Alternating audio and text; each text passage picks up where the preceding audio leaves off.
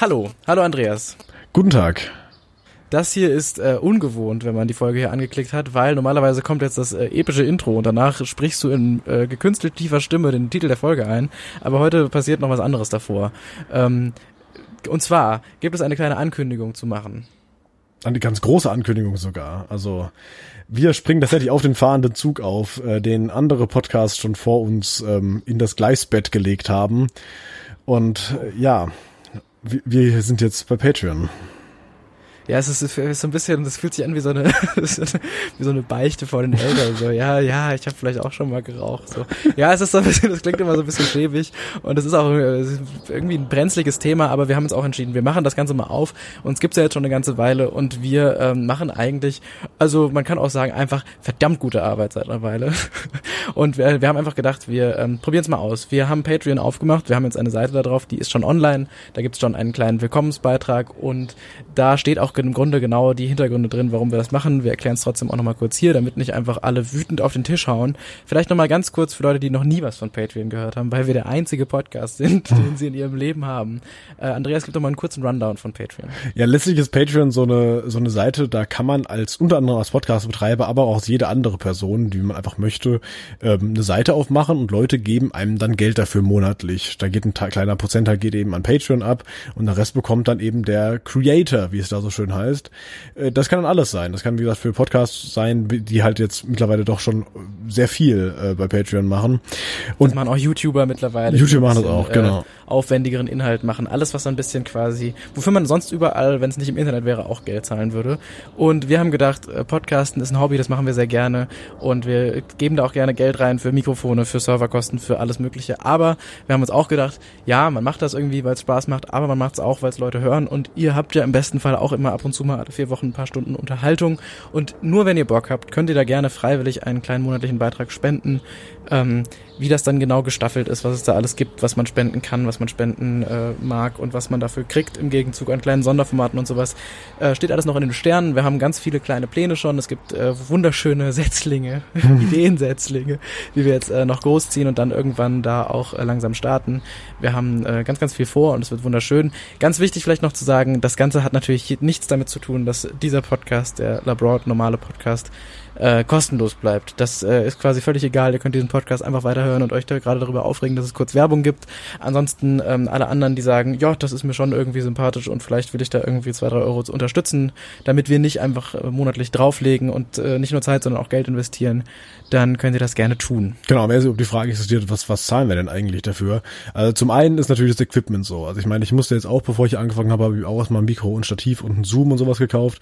Klar, okay, kann man auch noch für andere ähm, Dinge benutzen, aber äh, hauptsächlich wird es eben hiervon benutzt. Aber was tatsächlich so laufende Kosten sind, sind zum Beispiel eben die Server. Ne? Absolut. Ähm, das Ganze hat natürlich auch den Hintergrund, dass man, wenn man vielleicht noch mal ein bisschen mehr finanzielle Mittel irgendwann hat, das Ganze natürlich auch noch ausbauen kann. Dann könnte man vielleicht auch mal irgendwann, ganz, ganz theoretisch, wenn man sagt, man hat mal einen Gast irgendwie, der eine besonders spannende Reise hat, vielleicht könnte man ihm irgendwann sogar mal ein Zugticket zahlen, damit er herkommt. Dann hat man natürlich nochmal irgendwie eine schönere, dynamischere Gruppenaufnahme, wenn man zusammensitzt und das nicht über Skype löst. Das sind alles optionale Sachen, die das Ganze, wie gesagt, das ist alles, das ist nichts Nötiges. Das wären nur Sachen, die das Ganze schöner machen würden und die einfach äh, Sachen ermöglichen würden, die jetzt so noch nicht gehen. Und es ist einfach so ein bisschen so eine, natürlich auch auf eine Art eine kleine Motivation, wenn man weiß, dass irgendwie Leute da das äh, auch so ein bisschen unterstützen unterstützen und dann hat man vielleicht auch mal äh, noch mal eher weniger schlechtes Gewissen, wenn man sich um äh, Labroad-Vorbereitung kümmert, als um die Uni oder sowas.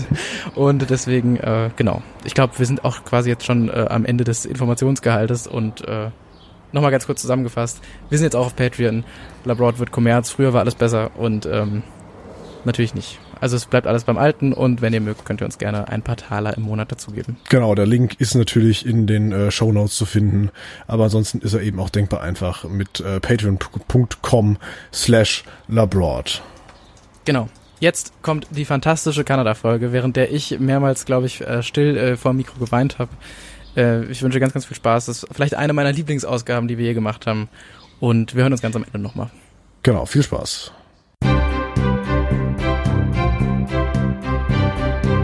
Labroad von Andreas Peter und Live Plath. Folge 25 Utopie in Kanada mit Per Dodenberg. Und damit herzlich willkommen zur 25. Folge des Podcasts Abroad. Wieder mit dabei, Live Plat. Hallo und ähm, ja, das war jetzt Nummer 5, den wir verschissen haben als Einstieg. Ich finde, wir bleiben jetzt einfach dabei. Ich sag einfach nochmal Hallo Andreas und Hallo Per Dodenberg aus Kanada. Hallo. Ja, wunderbar. It's all about the maple syrup, ey. Herzlich willkommen äh, nach Kanada. Schön, dass du mit dabei bist. Äh, neun Stunden in der Vergangenheit quasi. Richtig, Westküste von äh, British Kolumbien. Ja, wunderbar. Cool, dass du mit dabei bist. Ähm, das ging ja tatsächlich gar nicht über dich. Du hast dich eigentlich gar nicht bei uns gemeldet, sondern ähm, der äh, Dennis aus der letzten Folge hat sich ähm, hat dich quasi dazu berufen, bei uns mitzumachen. Und zwar hat er damals, als er gesagt hat, hey, ich kann mitmachen und ich kenne auch ganz krasse Leute. Ich kenne einen, der ist nach einer Weltreise nach Kanada ausgewandert. Haben wir gesagt, ja, das ist ja fantastisch. Her mit dem Namen. Und ja, dann haben wir Kontakt zu dir aufgenommen und das ging jetzt doch relativ flott. Und ja, jetzt bist du hier schon mit dabei und sitzt mit uns in, im gleichen Boot und darfst uns etwas ein bisschen darüber erzählen, wie das Leben in Kanada ist, wie es überhaupt dazu kam, dass du da hingezogen bist und ja, wieso eigentlich Kanada? Aber bevor wir da einsteigen, erstmal die Frage, wie geht's dir denn so? Mir geht's super. Hier ist äh, 9 Uhr morgens in Kanada. Wir haben endlich Frühling nach fünf Monaten Winter. Und äh, weil wir etwas nördlicher gelegen sind. Und ähm, ja, nee, läuft gut. Ach schön, live kassiert bei dir so? Äh, ich bin gerade wieder zu Hause, äh, nicht in Mainz gerade fürs Wochenende und mir geht's auch fantastisch. Ich habe gerade, bevor wir aufgenommen haben, den ganzen Vormittag und Nachmittag damit verbracht, irgendwelche Animationshausaufgaben zu machen. Äh, insbesondere habe ich ähm, einfach gerade zwei Stunden darauf verschwendet, einen gemalten Hoden zu animieren, damit er schön schwingt, weil ich ähm, das als Hausaufgabe mir selbst gesetzt habe für Animationen. Ich hoffe, der Dozent äh, findet das ähnlich witzig wie ich und die ganze Mühe ist nicht umsonst und ich krieg einfach nur einen arroganten Blick und gesagt, dass ich das nochmal anständig machen soll. Ähm, ansonsten geht's mir fantastisch. Ich bin ähm, Student und mitten im Studentenleben immer noch nicht so lange, fühlt sich alles immer noch neu an, aber insgesamt geht's mir auch gut. Ich freue mich ganz, ganz doll auf die Kanada-Folge, weil ähm, ich eigentlich schon immer dahin will. Ich glaube wirklich, seit ich fünf bin oder sowas, seit mein Vater mir Fotos aus Kanada gezeigt hat, bin ich äh, ganz versessen auf Kanada und habe das Gefühl, da ist die Realität von Winnetou und von allem Schönen, was man aus dem Fernsehen kennt, was Natur angeht. Deswegen freue ich mich sehr, was Per so zu erzählen hat und ähm, sitz hier einfach entspannt. Wie geht's dir, Andreas? Ja, äh, infantiler Humor wird bei dir auf jeden Fall ganz groß geschrieben, aber bist ja auch noch ein bisschen jünger, ne? Da ist das noch vollkommen in Ordnung. Äh, ja, bei mir ist auch alles wunderbar. Ich, ich finde das großartig mit dem animierten Hoden. Ich finde auch, Andreas, vielleicht bist du einfach, vielleicht bist du einfach ein verbitterter, alter, kranker Mann. Ich finde das sehr witzig. Ich, ich, ich würde den übrigens hiernach auch gerne sehen, also den animierten Hoden, wenn ihr mir den irgendwie. Sehr gern. Ich bin wie gesagt, also ich bin mit dem, ich bin mit dem finalen Hodenschwung noch nicht so ganz zufrieden. Da arbeite ich gerade noch dran. Das ist eine wahnsinnig ekelhafte Fiedelei. Jeder, der irgendwie Motion Design so ein bisschen macht, äh, glaube ich, kennt das oder hat damit hoffentlich keine Probleme mehr. Ich bin da gerade noch ganz am Anfang und setz äh, jeden einzelnen Keyframe im Einzelnen und reg mich drüber auf und es ist einfach äh, ziemlich kompliziert für mich und mein kleines Hirn, aber es wird äh, irgendwie besser und ja, ich schicke dir gerne die finale Version dann. Ja, sehr gut, sehr gut. Ja, schön. Ich weiß nicht, ob ich es letztes Mal schon erwähnt hatte in der letzten Folge oder ich glaube vermutlich nicht. Aber ich war jetzt innerhalb der letzten zwei Wochen auf äh, drei Hochzeiten. Das war sehr nett. Ähm, ich komme ja auch so langsam in das Alter, wo das irgendwie in der Umgebung doch häufiger mal vorkommt. Und deswegen hat jetzt Mirams Schwester zweimal geheiratet. Einmal standesamtlich und einmal die freie Trauung. Und dann hat noch äh, der Sohn von Miriams Paten hat auch noch geheiratet. Ja, und da wurden wir natürlich auf alle eingeladen. Das war durchaus sehr schön. Das habe ich auch eine standesamtliche Hochzeit mitgenommen. Als du den Satz ja. angefangen hast, ja zweimal geheiratet, dachte ich, ah, da hat das eine aber wirklich nicht lange gehalten, wenn das innerhalb von den letzten zwei Wochen war. Aber dann kam standesamtlich und festlich dazu. Ich war gestern genau. auch auf einer Hochzeit. Eigentlich immer ganz schön. Ich mag das eigentlich total gerne. Ja, ne? Ja, ist auch ja durch, irgendwie spannender als Geburtstage. Ja. Und auch weniger häufig. Genau, das ist auch ein Vorteil daran. Ja. Absolut. Okay, ähm, Andreas, warst du in deinen ganzen USA-Reisen, ich weiß, dass es nicht so ist, aber ich frage einfach mal, um die Überleitung herzustellen, warst du schon mal irgendwann über der kanadischen Grenze oder hast du schon mal dich irgendwann in einem kanadischen Wald wiedergefunden mit Kanu und Holzpaddel an deiner Seite und vor dir stand ein Bär im Wasser und hat Fische gefangen und du warst genau in der Welt, in die ich schon immer will. Ist dir das schon mal passiert? Ich war noch nicht in Kanada. Das äh, steht bei mir natürlich auch noch auf dem Zettel. Ähm, insbesondere erstmal die äh, Ostküste, so Montreal die Gegend. Das rührt daher, dass meine Schwester da mal ein Auslandsjahr äh, gemacht hat, also ein Halbjahr mhm. eigentlich nur. Die elfte Klasse hat sie zur Hälfte dort verbracht. Und äh, weil sie so lieb ist, hat sie uns dazu auch noch eine Sprachnachricht zukommen lassen, äh, die wir doch vielleicht am besten schon mal jetzt kurz mal hier einspielen können und ähm, dann vielleicht ganz kurz nur auf die Ostküste zu sprechen kommen, äh, wo du ja auch warst, Per. Du hast gesagt, du hast bist schon viel rumgereist und dann äh, kommen wir dann letztendlich dazu, was du eigentlich gerade so machst und äh, wo du gerade lebst. Dann kommt hier jetzt die Nachricht von meiner Schwester. Sehr gern. Hallo, hier ist die Anna. Ihr kennt mich wahrscheinlich aus einprägsamen Folgen wie Folge 4 Trampen durch Kappadokien oder Folge 14 Schottland oder der Weihnachtsfolge oder auch sonst irgendwie mal wieder. Ähm, ich mache einen kleinen Einspieler zum Thema Kanada, weil ich 2007 da ein halbes Jahr verbracht habe, noch in meiner Schulzeit. Ähm, damals, seinerzeit war es noch so, dass man ja 13 Jahre ähm, Schule hatte, wenn man Abi gemacht hat. Und äh, das elfte Jahr, so dieses Gap Year, war mehr oder weniger. Und äh, diese Zeit konnte man super nutzen, um Auslandssemester zu machen. Schade an alle die, die äh, das nicht mehr erleben können aus Grund der Veränderung zu äh, G8. So ein Auslandssemester ist nämlich ähm, was ziemlich Fantastisches und man kann ziemlich wachsen, was in der Schule ja sowieso irgendwie notwendig ist. Es ist ja ganz viel Entwicklung, die da passiert, aber so ein, so ein Auslandssemester, finde ich, gibt da nochmal so ein bisschen mehr rein einfach. Und wenn man sich das finanziell und, und schulisch und überhaupt irgendwie leisten kann, ist das auf jeden Fall sehr, sehr ähm, sinnvoll. Genau, also ich war da von August bis Dezember 2007 und habe mich eben nochmal, weil es ja schon ein paar Monate vorbei ist, äh, habe ich mir mein Reisetagebuch von damals angesehen. Ähm, habe gemerkt, wie krass emo ich war und äh, das war ein krasser Trip down Memory Lane. Ähm, aber auch irgendwie mal wieder voll cool und voll schön zu sehen, was ich da so reingeschrieben habe, ähm, weil vieles davon hatte ich tatsächlich gar nicht mal so parat. Dabei dachte ich eigentlich, dass ich eigentlich fast alles noch im Kopf habe, aber dem war nicht so. Genau. Ähm, was man da oder was ich da so gemacht hat, ist ein krasser Unterschied zu dem, was ich jetzt da so tun würde. Also ich meine, abgesehen davon, dass mein Hauptaugenmerk halt da auf der Schule lag, im Vergleich äh, zu Menschen, die zum Beispiel in den USA Auslandssemester machen, ähm, waren wir nämlich nicht auf der Highschool, sondern auf dem College. Und das ist ähm, ein Ticken anspruchsvoller dann halt auch einfach und die Leute sind da halt auch wesentlich älter und ähm, hat deshalb einfach viel Zeit in Anspruch genommen. War aber auf jeden Fall eine coole Zeit, eine coole Erfahrung, auch schulisch betrachtet. Ähm, weil man eben nicht so viele Fächer hat wie in Deutschland. Also im Vergleich, ich hatte da acht, äh, ich hatte sechs Fächer, ich hatte, hätte ursprünglich acht gehabt, wenn ich äh, Chemie und Physik da behalten hätte. Da habe ich dann aber gedacht, mh, hm, nee, fuck it. Und habe die zwei wieder abgewählt und sechs Fächer ist da aber völlig normal. Und äh, in, zurück in, äh, in Deutschland, in Frankfurt, hatte ich dann wieder 14 Fächer. Also einfach ziemlich heftiger Unterschied. Aber trotzdem schulisch doch sehr ähm, fordernd, würde ich jetzt mal sagen. Und neben diesem schulischen Schwerpunkt habe ich halt auch in einer Host gewohnt mit der ich sehr gut klarkam. Eine Situation da war so, dass ich mit einer älteren Gastmutter gelebt habe, die war schon 70 und ihrer 22-jährigen Tochter. Ähm, und ich hatte noch ähm, eine weitere Austauschstudentin oder Schülerin aus ähm, Wiesbaden äh, mit dabei. Die war zwar einen Ticken jünger als ich, ich glaube, die war erst 15 zu dem Zeitpunkt, ich war 17.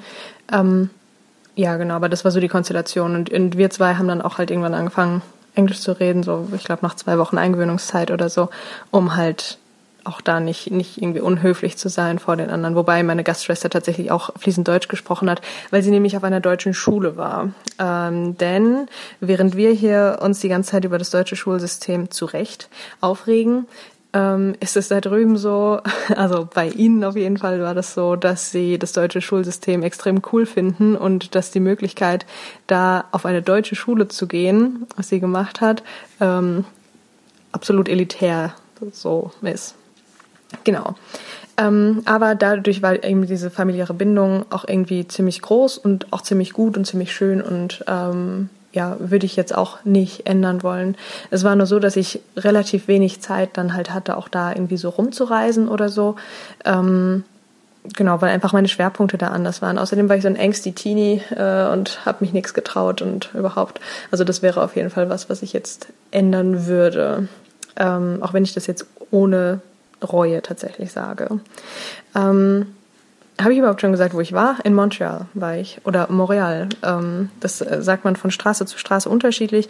Das ist ja in Quebec und ähm, da ist ja eigentlich Amtssprache Französisch, aber es wechselt tatsächlich in Montreal extrem stark. Also ich war auf einer englischen Schule, auf dem John Abbott College, falls es jemandem was sagt. Da sind tatsächlich relativ viele Deutsche, die da Auslandssemester machen. Von daher ist es nicht so ungewöhnlich, wenn das der eine oder andere oder die eine oder andere schon mal gehört hat. Ähm, Genau. Und ähm, neben dieser englischen Schule ähm, hat man es halt auf der Straße auch. Die einen sprechen Englisch, die anderen Französisch. Manche haben so ein Mischding, die fangen den Satz auf Englisch an und enden auf Französisch und die Busfahrer sprechen hauptsächlich Spanisch. Also ganz, ganz interkulturelle Gegend da und ähm, mein Französisch ist grottig, war auch damals schon grottig ähm, und ich kann sagen, dass man mit Englisch eigentlich ganz gut weiterkommt. Also, also einige der Busfahrer bestehen auf Französisch, ähm, außer die, die halt Spanisch sprechen. Und äh, wenn man da aber ganz, ganz, ganz verzweifelt aussieht, ähm, dann verstehen sie auch Englisch. auf jeden Fall gut zu wissen.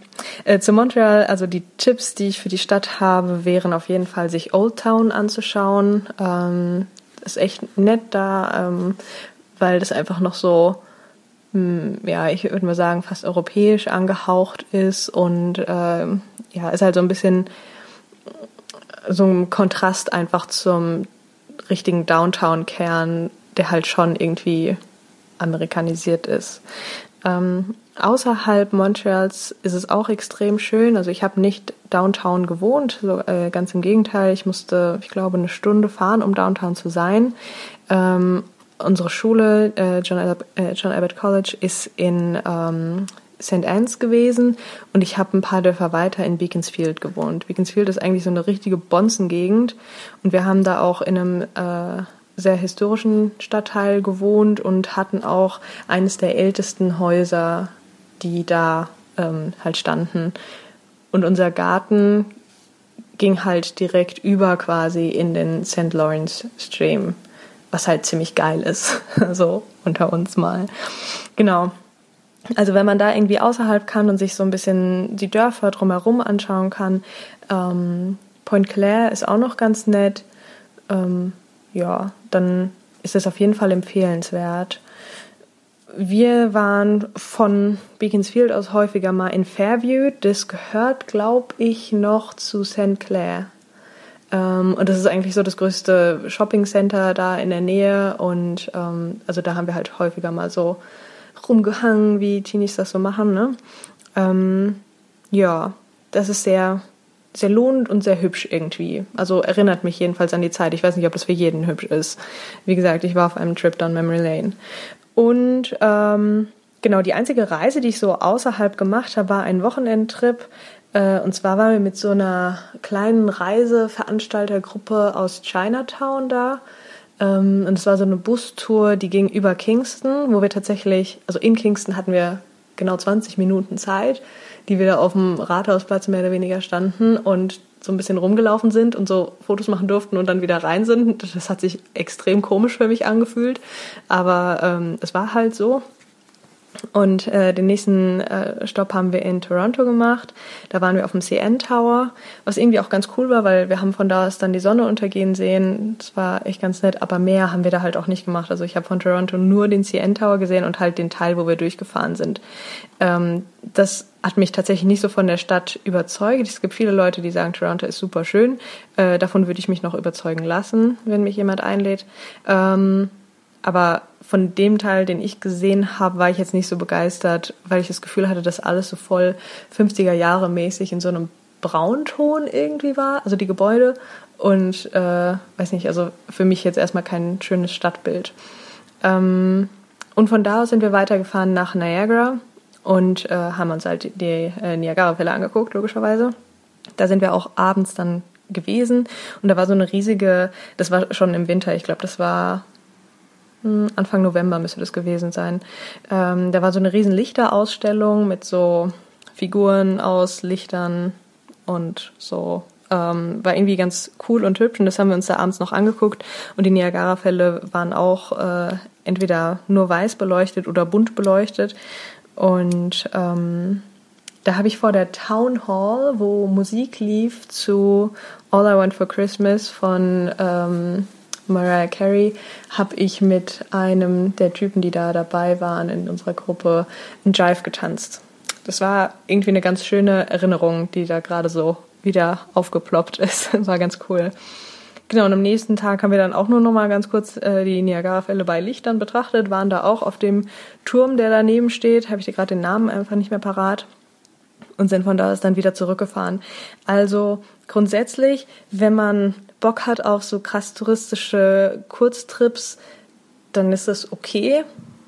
Ähm, aber meins ist es jetzt eigentlich nicht so. Also ich habe das gemacht, weil wir das in so einer Gruppe gemacht haben und ich weiß, dass es auch mehrere äh, Trips da gab Richtung New York und so, was ich nicht gemacht habe. Ähm, ein bisschen auch bereue, aber jetzt, wo ich New York gesehen habe, äh, denke ich also, ja gut, ein Wochenende hätte auch so ein bisschen gereicht, äh, wenn man möchte. Es gibt ja Leute, die schwören drauf, aber ich jetzt nicht so. Ähm, genau, also muss man sich halt selbst entscheiden. Aber mm, mein, mein Reiseding ist es eigentlich nicht so. Genau, so, das war's. Ähm, eigentlich schon. Kanada, richtig cooles Land, wenn man die Möglichkeit hat, da im Herbst zu sein, Indian Summer, wunder wunderschön. Ähm, ich würde auch einfach super gerne nochmal hin. Ich war nach meinem Auslandssemester, war ich auch ein halbes Jahr später nochmal für sechs Wochen da, auch wieder in meiner Familie da. Und ähm, ja, auf jeden Fall empfehlenswert. Auf jeden Fall sollte man, wenn man die Möglichkeit hat, da auch weiter rumreisen und nicht so wie ich, äh, kleiner schüchtern, äh, schüchterner Teenie, äh, das nicht tun. Ähm, ja, okay. Also das, was ihr ansonsten in der äh, Folge hört, ist wahrscheinlich wesentlich breiter aufgestellt und wesentlich cooler. Aber ich habe gedacht, ich gebe auch mal wieder meinen Senf dazu. Ich wünsche euch noch viel Spaß. Tschüss. Ja, vielen Dank, Anna. Sie war ja durchaus viel in Montreal unterwegs, aber eben auch in Toronto und Kingston, wie sie ja erwähnt hat. Dann lass uns doch am besten erstmal über den Bereich da irgendwo reden, oder? Das war die, das war der erste Stop, als ich nach Kanada eingereist bin. Ich war, ähm, ich war damals in New York und wir sind dann über die Grenze über äh, an Niagara Falls vorbei sind wir dann nach Toronto quasi mit dem Greyhound-Bus zum ersten Mal nach Kanada gefahren. Da. Und, ähm, Greyhound fährt von USA in nach Kanada rein, oder? Oder ist es ein komplett kanadisches Unternehmen? Nö, ganz normal mit dem Greyhound-Bus. Ich war damals auf einer Weltreise und wir hatten mit einem Kumpel, wir haben erst die USA, die Ostküste bereist und äh, mein Kumpel ist dann heimgeflogen und äh, ich bin dann mit dem Greyhound-Bus von New York nach, nach Toronto weiter. Und äh, so hat dann quasi das ganze Kanada-Abenteuer damals angefangen. Ähm, Weltreise hast du gesagt, wir haben ja auch schon äh, zwei Leute mal im Podcast gehabt, die auch eine Weltreise gemacht haben. Wie lang ging die bei dir? Ich war insgesamt äh, 18 Monate unterwegs. Holy cow! Das ist ja nochmal sehr, durchaus nochmal etwas länger als die anderen beiden.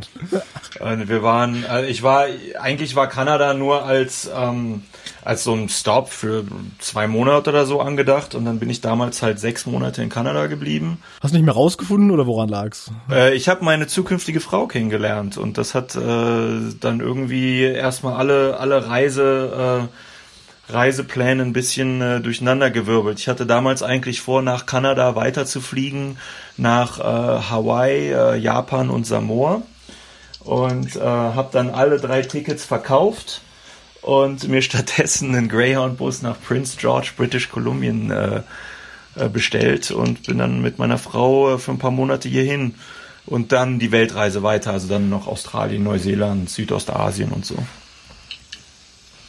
Ja, das ist ja krass. Also, das ist echt krass. Und zurück nach Kanada bin ich dann ähm, Jahr später, also wenn die, als die Weltreise vorbei war. Ich bin dann nochmal zurück heim nach Bonn und äh, habe dann quasi da äh, nochmal Tschö gesagt und alles eingepackt und alles eingepackt und äh, dann sind wir meine Frau und ich, die eigentlich aus British Columbia, also aus der West aus, aus der westlichsten Provinz kommt, ähm, aber wir sind dann erstmal für zwei Jahre nach Toronto gezogen, weil meine äh, Frau da studiert hat. Und ähm, ja, war, war halt, ist halt eine Großstadt und ein ganz guter Anhaltspunkt, um irgendwie mal im, im Land anzukommen. Und dann waren wir da zwei Jahre in Toronto. Das heißt, Montreal selbst hast du gar nicht so lang äh, erlebt. Ich war in Montreal äh, ein paar Tage. Also als ich am Anfang, bevor ich da Kanada bereist habe, sind wir erst in Toronto gewesen, hier Niagara Falls und so und äh, mhm. bin dann mit äh, mit einem Auto von Toronto bis an den St. Lawrence Strom, also Quebec, gefahren. Ich war mhm. in, in Montreal war ich nur ein paar Tage. Ähm, ja, coole Stadt auf jeden Fall. Ähm, kulinarisch, geiles Nightlife, alles. Aber ähm, ich war halt primär da, weil ich halt an den St. Lawrence Strom wollte. Ich wollte halt Quebec City sehen, was äh, ja eine der ältesten Städte hier ist und auch, auch ein bisschen europäischer, so im, im Stil. Und äh, ich wollte halt unbedingt äh, hier Whale Watching, St. Lawrence und dann richtig auch in den frankophonen Raum hoch. Also wenn man, je tiefer man in Quebec reinfährt, desto, desto frankophoner wird's dann auch. Also Montreal ist ja echt noch so, so, so ein Mischmasch, wo du, wie du schon gesagt hast, mit beiden Sprachen. Aber wenn du nach Quebec City kommst und dann, dann weiter unter die, die Küste hoch, dann äh, wird's also alles sehr quebecois. Und das, das war halt so das Hauptziel damals. Genau, das hat meine Schwester ja auch gesagt, dass äh, man in äh, Montreal durchaus mit Englisch eigentlich vollkommen auskommt. Und ähm, es gibt einige Busfahrer, die irgendwie Französisch oder sogar Spanisch sprechen. Aber ähm, ja, also man, man überlebt da, glaube ich, wunderbar, wenn man auch nur Englisch spricht. Ja, witzigerweise, Kanada ist ja komplett zweisprachig. Also auch hier bei uns, obwohl wir 5000 Kilometer weg sind von Montreal, ist also alles äh, Englisch und Französisch. Aber hier bei uns spricht eigentlich kein Mensch mehr Französisch. Das ist also wirklich alles äh, auf, auf der auf der atlantischen Seite, wo, wo der französische Raum ist in Kanada. Hatten wir denn schon überhaupt gesagt, wo du gerade bist? Ich bin in Prince George, das ist äh, in British Kolumbien, 900 Kilometer äh, nördlich von Vancouver. Also quasi ganz weit weg von der Ostküste, kann man schon mal sagen. Ko komplett die andere Seite, ja. Also wir, ja. wir, wir waren erst in Toronto zwei Jahre, ähm, als meine Frau dann fertig studiert hatte ähm, sind wir nach Vancouver, dann waren wir in Vancouver vier, fünf Jahre und dann sind wir aus der Stadt raus und haben also beschlossen, dass wir dann doch mehr in den Norden wollten, ein bisschen, äh, also das, das kanadische Leben, wie, wie ihr es eben beschrieben habt, mit dem, mit dem Paddelboot und dem, mit dem Bär am Fischen und so, ähm, könnte man mal behaupten, ist mh, hm, wahrscheinlich mehr so hier, wo wir jetzt wohnen. Also Vancouver, Toronto, Montreal.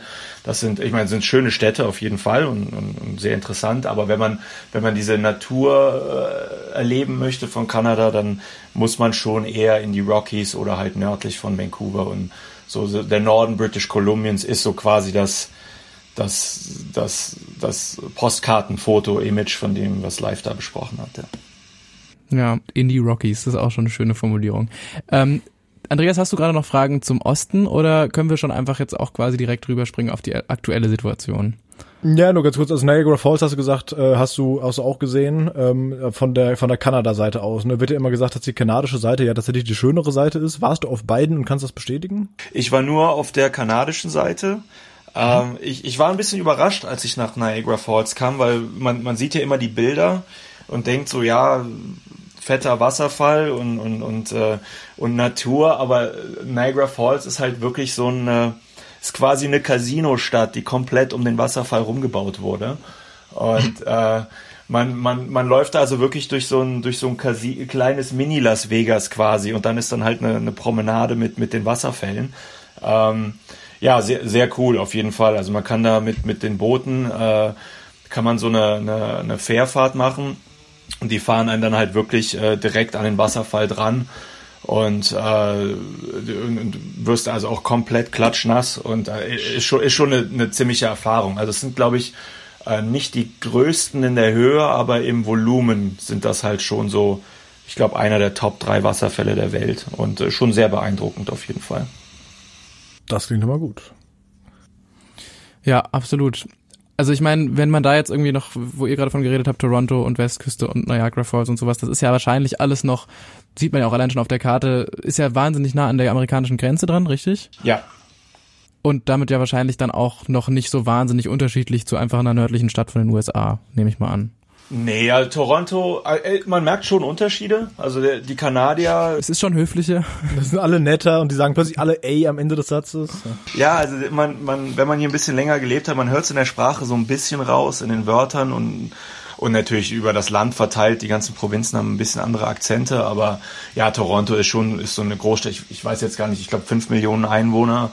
Ähm, ja, also ist schon eine sehr nordamerikanische Stadt. Wenn man da jetzt hinkommt, merkt man jetzt, glaube ich, als, als Laie nicht direkt, ob das jetzt, ob du jetzt in den USA oder Kanada bist. Wobei, äh, was also in Kanada schon sehr heraussticht, ist einfach, äh, ja, wie du sagst, also die, die Höflichkeit und Toronto halt für seine Größe natürlich eine Großstadt mit all ihren Problemen eigentlich relativ äh, äh, relativ äh, sicher und, und also wenn du jetzt direkt gegenüber ist ja hier Detroit ne? Und äh, da, da, das Pendant dazu das ist ja schon wirklich ein krasses Gegenstück. Und also nö Toronto ist eine coole Stadt. Also es ist äh, riesengroß äh, hat also kulturell wirklich äh, ist das so einer der, der Schmelztiegel in Kanada, da hast du wirklich alles von allen Kulturen, äh, Zuwander, ist eine riesen Zuwanderstadt, ähm, ja, Nightlife, kulinarisch, alles. Ähm, also wenn man, wenn man auf den Aspekt steht und im, im, im, wie man auf Englisch sagt, im Concrete Jungle zu Hause ist und halt auf, auf all sowas steht, dann ist Toronto auf jeden Fall ein, ein absolutes Muss auf einer Kanada-Reise, denke ich mal. Voll schön. Aber darf ich noch mal ganz kurz zusammenfassen, wie also für dich selbst kurz dein Leben dir zusammenfassen? Wenn ich das richtig verstanden habe, dann warst du anderthalb Jahre auf einer Weltreise, hast dann die Liebe deines Lebens entdeckt und hast dann die Weltreise einfach kurz abgekürzt, bist, also es ist quasi bis jetzt einfach schon mal ab hier schon ein sehr kitschiger Film und dann ziehst du auch noch mit dieser mit dieser Frau, die du auf deiner Weltreise kennengelernt hast, während du wahrscheinlich irgendwie aus deinem Rucksack eine Wasserflasche rausgezogen hast und sie dir plötzlich gegenüberstand und plötzlich war der Weg zwischen euch frei und ihre Haare wehten im Wind. Dann bist du mit dieser Frau auch noch in den in, in, in, die, Mitte vom allerschönsten Ort der Welt wahrscheinlich gezogen, in die kanadische Wildnis. Ist das soweit richtig? Ich sag mal zu 70 Prozent. Ähm, also vollkommen richtig. Also vollkommen richtig nach Donald Trump. Äh, das ist ja auch das Großartige. Ihr seid auf dem gleichen Kontinent. Ihr habt wahrscheinlich mindestens das gleiche an wunderschönen Nationalparks und ihr habt eine bessere Regierung. Ja, ja gut, äh, in, in, in Politics wollen wir uns mal nicht vertiefen, ob die jetzt wirklich besser sind, aber äh, er fängt zumindest nicht Streit mit der kompletten Welt an, unser Premierminister. Und äh, na, das ist doch was. Würde ich als besser bezeichnen. Ich, ich glaube, Justin Trudeau hat zurzeit den Vorteil, dass äh, das ist so ein bisschen ähm, wenn man neben dem, dem Bully, dem, dem Arschloch auf dem Schulhof steht, dann ist man halt immer der Nette automatisch quasi. Ähm, mhm. Das macht ihn aber halt nicht zwangsläufig zu einem super Premierminister. Aber das lassen wir mal ganz außen vor. Ähm, ja, aber abgesehen davon hat er halt auch einfach das Glück, äh, nicht der Kopf von einem Land zu sein wie den USA, sondern eben Kanada. Also ich glaube, es ist halt auch einfach äh, weltgeschehensmäßig, was jetzt politische Vorgehen und was Kriege und sowas alles angeht, glaube ich, einfach auch nicht so wahnsinnig ähm, beteiligt, oder? Nö, also, Kanada ist eigentlich ziemlich gechillt. Äh, also traditionell zieht Kanada eigentlich immer mit den USA mit. Also wo, wo die USA unterwegs sind, ist Kanada meistens mit dabei, einfach weil ich meine, wir, wir sind halt zu 80 Prozent mit denen handelsmäßig verstrickt. Ne? Also das ist, äh, ähm, ist schon alles sehr ist halt wie Deutschland, Frankreich, ne, wenn man halt Nachbar ist und, und äh, ökonomisch und ja, klar. komplett abhängig.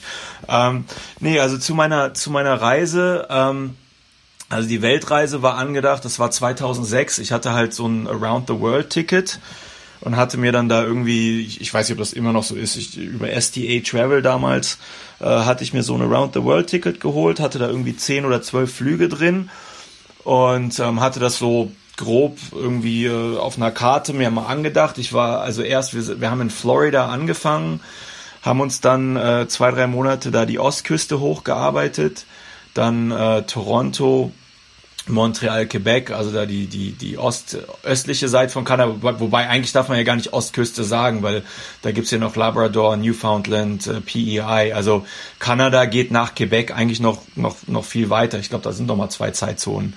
Ähm, Und äh, dann, ja, dann halt rübergeflogen nach Vancouver.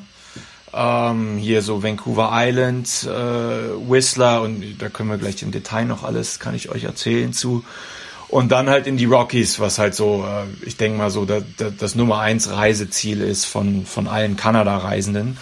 Ähm, mhm. Was ja eigentlich witzigerweise gar nicht zu British Columbia dazugehört, weil British Columbia eigentlich so die Landschaft hat, die zu den Rockies passt, aber Rockies gehören zu Alberta, also die hier so Banff und Jasper und dann ist ja dieser ähm, der der Icefield Parkway, dieser ganz berühmte, was ja auch äh, einer der Top 10 ähm, äh, Drives ist von von Banff nach Jasper und das war da so so Hauptreiseziel. Also wir sind da ähm, wir sind, äh, ich bin dann damals da hochgereist, habe ein paar Leute kennengelernt in Australien, noch zwei Deutsche. Wir waren da so eine Gruppe von vier Leuten, mit denen wir halt irgendwie da rumgetourt sind.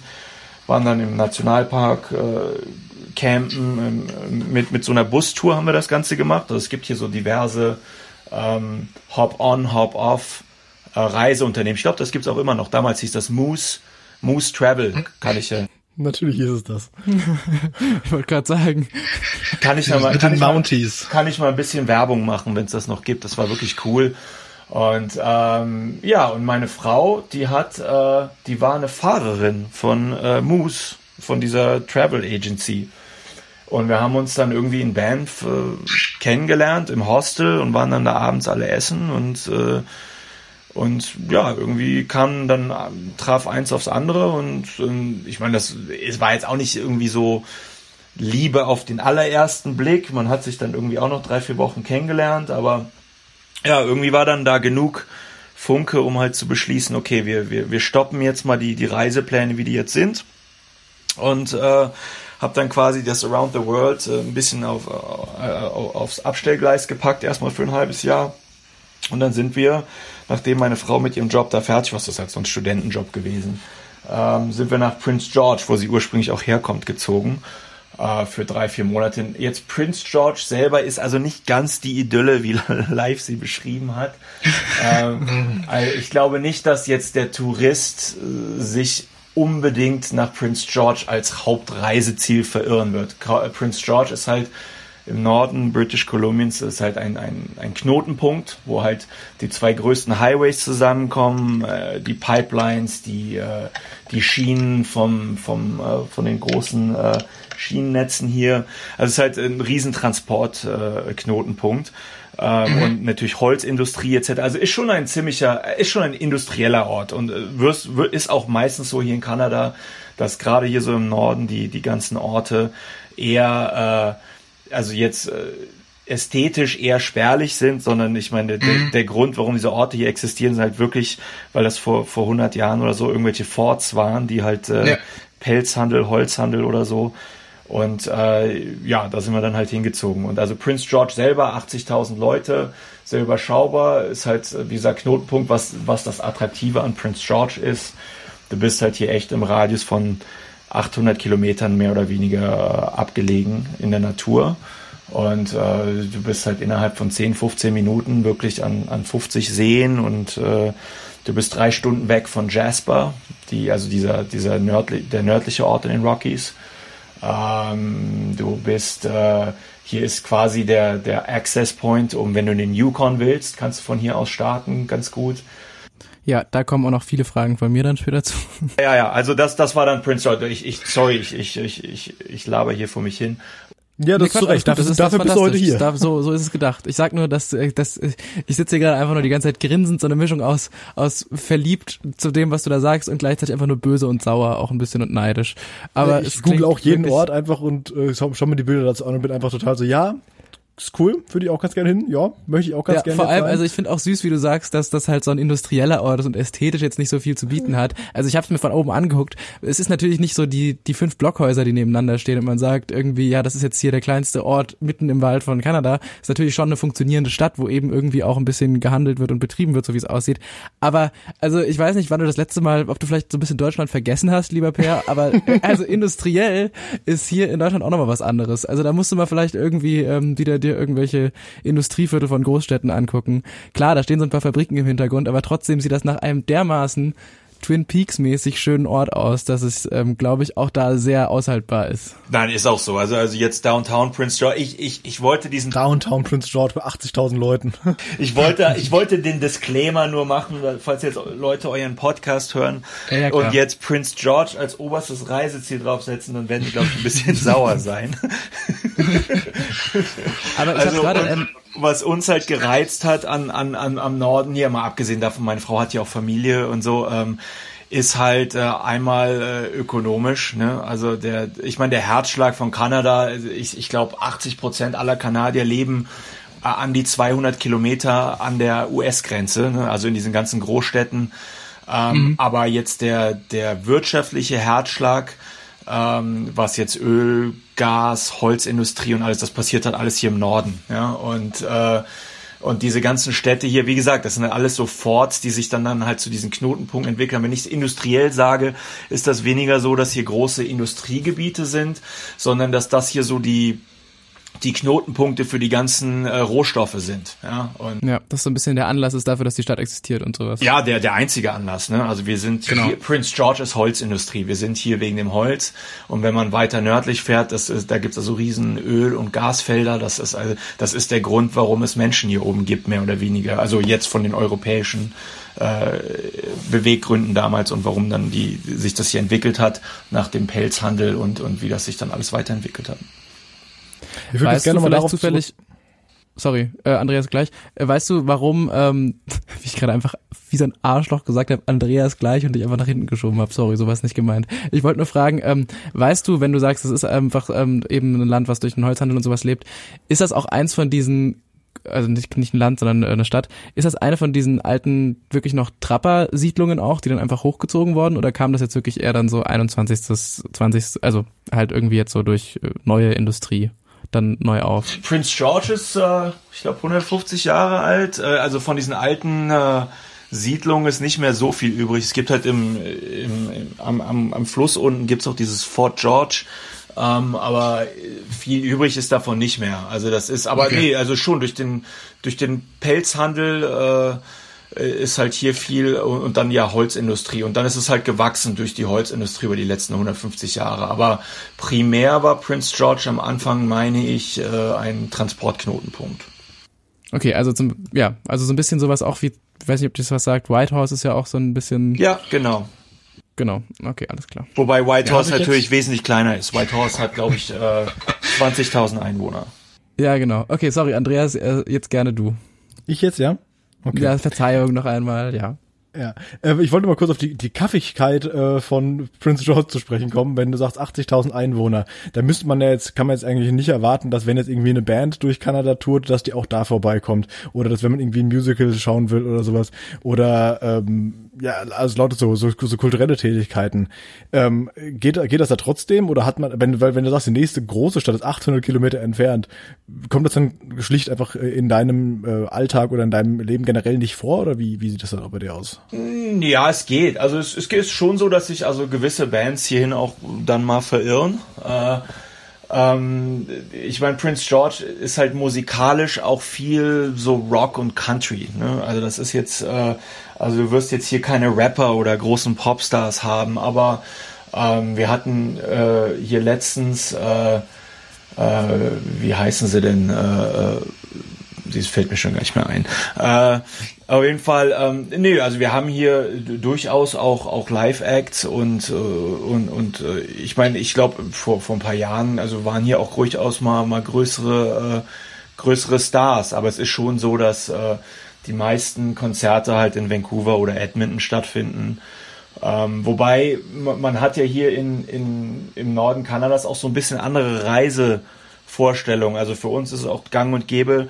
Zum Beispiel ähm, Metallica waren in Vancouver oder, oder ähm, Rammstein waren in, in Vancouver. Ich überlasse das jetzt euren Hörern, ob sie Rammstein cool finden oder nicht. Aber mir war es halt damals äh, wert, mir die mal anzugucken, weil ich halt gehört habe, dass sie eine geile Live-Show haben. Und ähm, es ist auch gang, und gäbe, dass man dann hier mal ins Flugzeug springt ne? und dann halt für eine Stunde runter nach Vancouver fliegt und, und sich das dann reinzieht. Also äh, wir haben halt ein bisschen wir haben halt kein Problem dann auch mal ein Wochenende, äh, wenn dann Samstag mal irgendwas ist, dann wird halt Freitag 800 Kilometer gefahren und Sonntag wieder 800 Kilometer zurück. Ne? Also das gehört hier irgendwie auch dazu. Okay, also ist aber halt, glaube ich, auch weit erträglicher als auf irgendwelchen deutschen Autobahnen, weil in meinem Kopf zumindest jede Straße aussieht wie eine Szene aus einem Film, wo man mit einem Bulli durchfährt. Oder? Also ich meine, es ist doch tatsächlich wahrscheinlich so, dass wenn einfach auch so drumherum so wenig Leute sind, dass dann halt auch einfach die Straßen, die das Ganze verbinden, nicht so voll sind. Ja, auf jeden Fall. Also wobei jetzt, also wobei die Hauptarterie jetzt von Prince George nach Vancouver, der Highway One, oder dann später Highway 97, der ist schon relativ voll, weil da natürlich die ganzen Trucks drauf sind. Aber ähm, nee, aber grundsätzlich stimmt das schon landschaftlich. Ähm, ja, du fährst halt acht Stunden durch Wald, mehr oder weniger. Und äh, und äh, der Verkehr ist hier weniger das Problem, wobei man hier natürlich viel aufpassen muss. Einmal die Witterung, ja, also ähm, mhm. äh, und natürlich auch wild. Also wir haben auch schon mal so Fahrten gehabt, wo wir dann so am Straßenrand 20 äh, Rehe und Hirsche gezählt haben auf der kompletten Fahrt. Ne? Und und äh, oder als wir in den als, als wir in den Yukon gefahren sind, wir hatten so eine Strichliste, wie viele Tiere wir gesehen hatten. Ich glaube, wir haben 31 Bären am Straßenrand gesehen. Ach du Scheiße. Das ist ja großartig. Und äh, also Witterung ist, glaube ich, hier so das Größte, was was viele was viele Reisende, also ich meine, die meisten Reisenden kommen hier im Sommer hin, da ist das dann kein Problem. Aber sobald halt hier äh, Herbst und Winter wird, muss er halt wirklich auch äh, entsprechende Fahrzeuge dafür haben und äh, planen auch. Also weil ich bin auch schon mal von Prince George nach Vancouver gefahren. Als ich hier hochgezogen bin, war ich am Anfang alleine hier. Meine Frau war noch unten in Vancouver ich bin dann freitags nach der Arbeit immer äh, schnell mal 800 Kilometer nach Vancouver gefahren am Wochenende. Und ähm, im, im Februar, Halleluja, ey. im Februar im Blizzard, das kann dann auch mal zwölf Stunden dauern bei 30 km/h und 20 Zentimeter Neuschnee auf der Straße. Also das ist da kommst du mit dem Prius nicht weit, sag ich mal. Nee, äh, also äh, Kanada, so die, die, die, die größeren Städte sind durchaus äh, sehr äh, environmentally friendly und da wirst du auch viele Prius und, und E-Autos und Fahrradfahrer und alles sehen, aber hier im Norden, ja, da ist die Welt ein bisschen anders. Also da kommst Hast du einen Pickup-Truck? Nein, wir haben keinen Pickup-Truck. Äh, wir, haben, wir haben sogar, wir haben sogar, äh, wir haben zwei Autos. Wir haben einen Geländewagen, einen großen von äh, Toyota und wir haben einen kleinen Corolla, witzigerweise.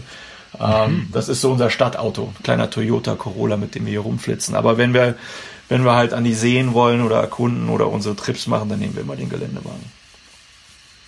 Ich habe da auch so eine bekloppt dumme Meinung. Also das ist äh, wirklich Kanada und dieses ganze Thema ist bei mir so hoch romantisiert, dass es mir auch, also ich finde, Benzinverschwendung in Kanada einfach was Gutes. ich bin da so verblendet und so bekloppt, dass ich diesen Gedanken, mit so einem Auto durch die Gegend zu fahren, so schön finde, dass ich auch irgendwie was Romantisches daran finde, an irgendeiner Zapfsäule mitten im Wald einfach Benzin in diesen Tank reinzupumpen, obwohl man natürlich eigentlich weiß, dass auch das ziemlich scheiße ist. Aber ich finde einfach diese ganze Idee so schön, dass ich das auch echt keinem irgendwie so richtig übel nehmen kann, ehrlich gesagt. Ja, es, sind, es sind einfach andere Realitäten, ne? Ich meine, äh, Kanada. Ja, gut, stimmt, es gibt ja auch einfach wenig Alternativen. Das ist halt auch es gibt ja, ja, ich meine, ich, ich habe ich hab kein Problem damit, mir ein, ein E-Auto anzuschaffen, wenn es für meine für meinen alltäglichen Gebrauch geeignet ist. Ne? Aber wir haben hier fünf Monate Winter im Jahr. Ähm, ja, klar. Ja. Äh, ich meine, wie gesagt, wir haben ja einen kleinen Wagen, den kleinen Corolla, ne? aber ähm, wir haben hier auch mal Morgende, wo du dann aufwachst und dann sind dann plötzlich 20 Zentimeter Schnee auf der Straße und äh, da kommst Da macht der Corolla nix mehr. Da kann der Corolla nix mehr und äh, und äh, ja, du brauchst hier auf jeden Fall ein Fahrzeug mit Allradantrieb ähm, und halt echten Allradantrieb, also nicht dem nicht dem SUV für die Großstadt, sondern äh, halt schon ein bisschen ja, und wirtschaftlich, wie gesagt, Kanada, man vergisst das immer. Kanada, die Leute haben dieses Image von, von dem Land im Norden mit dem Paddelboot, aber ich meine, Kanada ist einer, ich glaube, einer der vier größten äh, Öllieferanten der Welt, ne? Und äh, Sprit kostet auch weniger? Sprit kostet deutlich weniger, nicht so krass wie in den USA, aber deutlich weniger. Also bei uns äh, ist zurzeit, also und rekordhoch zurzeit ein, ein Dollar dreißig. Also wenn du das mal durch 1,5 teilst, äh, mal 1,5 nimmst, ähm, also schon deutlich weniger als bei euch.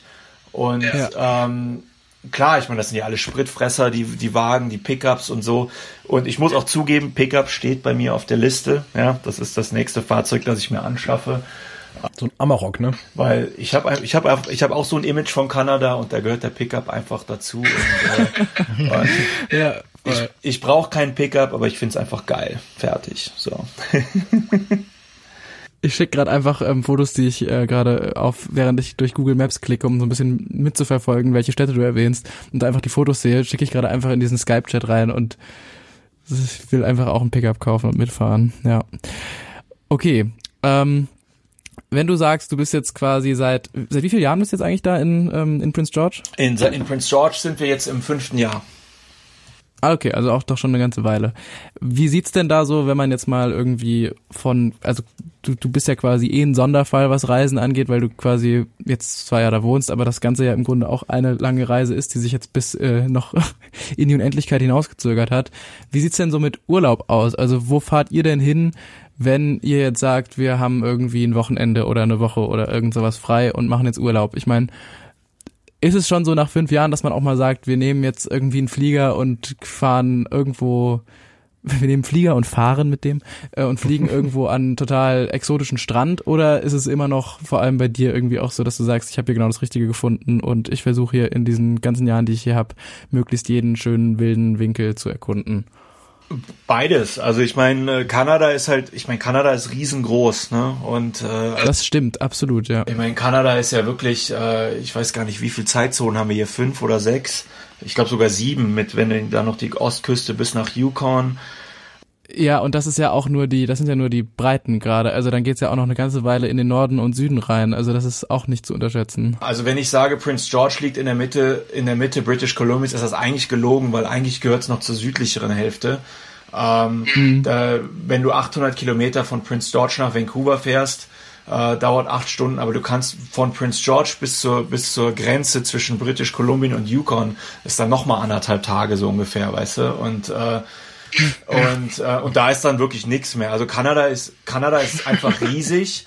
Und äh, ja, wir erkunden viel. Wir, wir fahren, wir sind drei Stunden weg von äh, Banff und Jazz, also Jasper, ähm, was ja wirklich so das Haupttouri-Ziel Kanadas eigentlich ist, äh, Jasper und Banff. Da fahren wir immer noch regelmäßig hin, sowohl im Sommer als auch im Winter weil äh, also Banff und Jasper Nationalparks sind einfach total geil. Ja? Und äh, und äh, denke ich, man müsste also bei jedem Kanada-Reisenden auf jeden Fall ganz oben auf der Liste sein.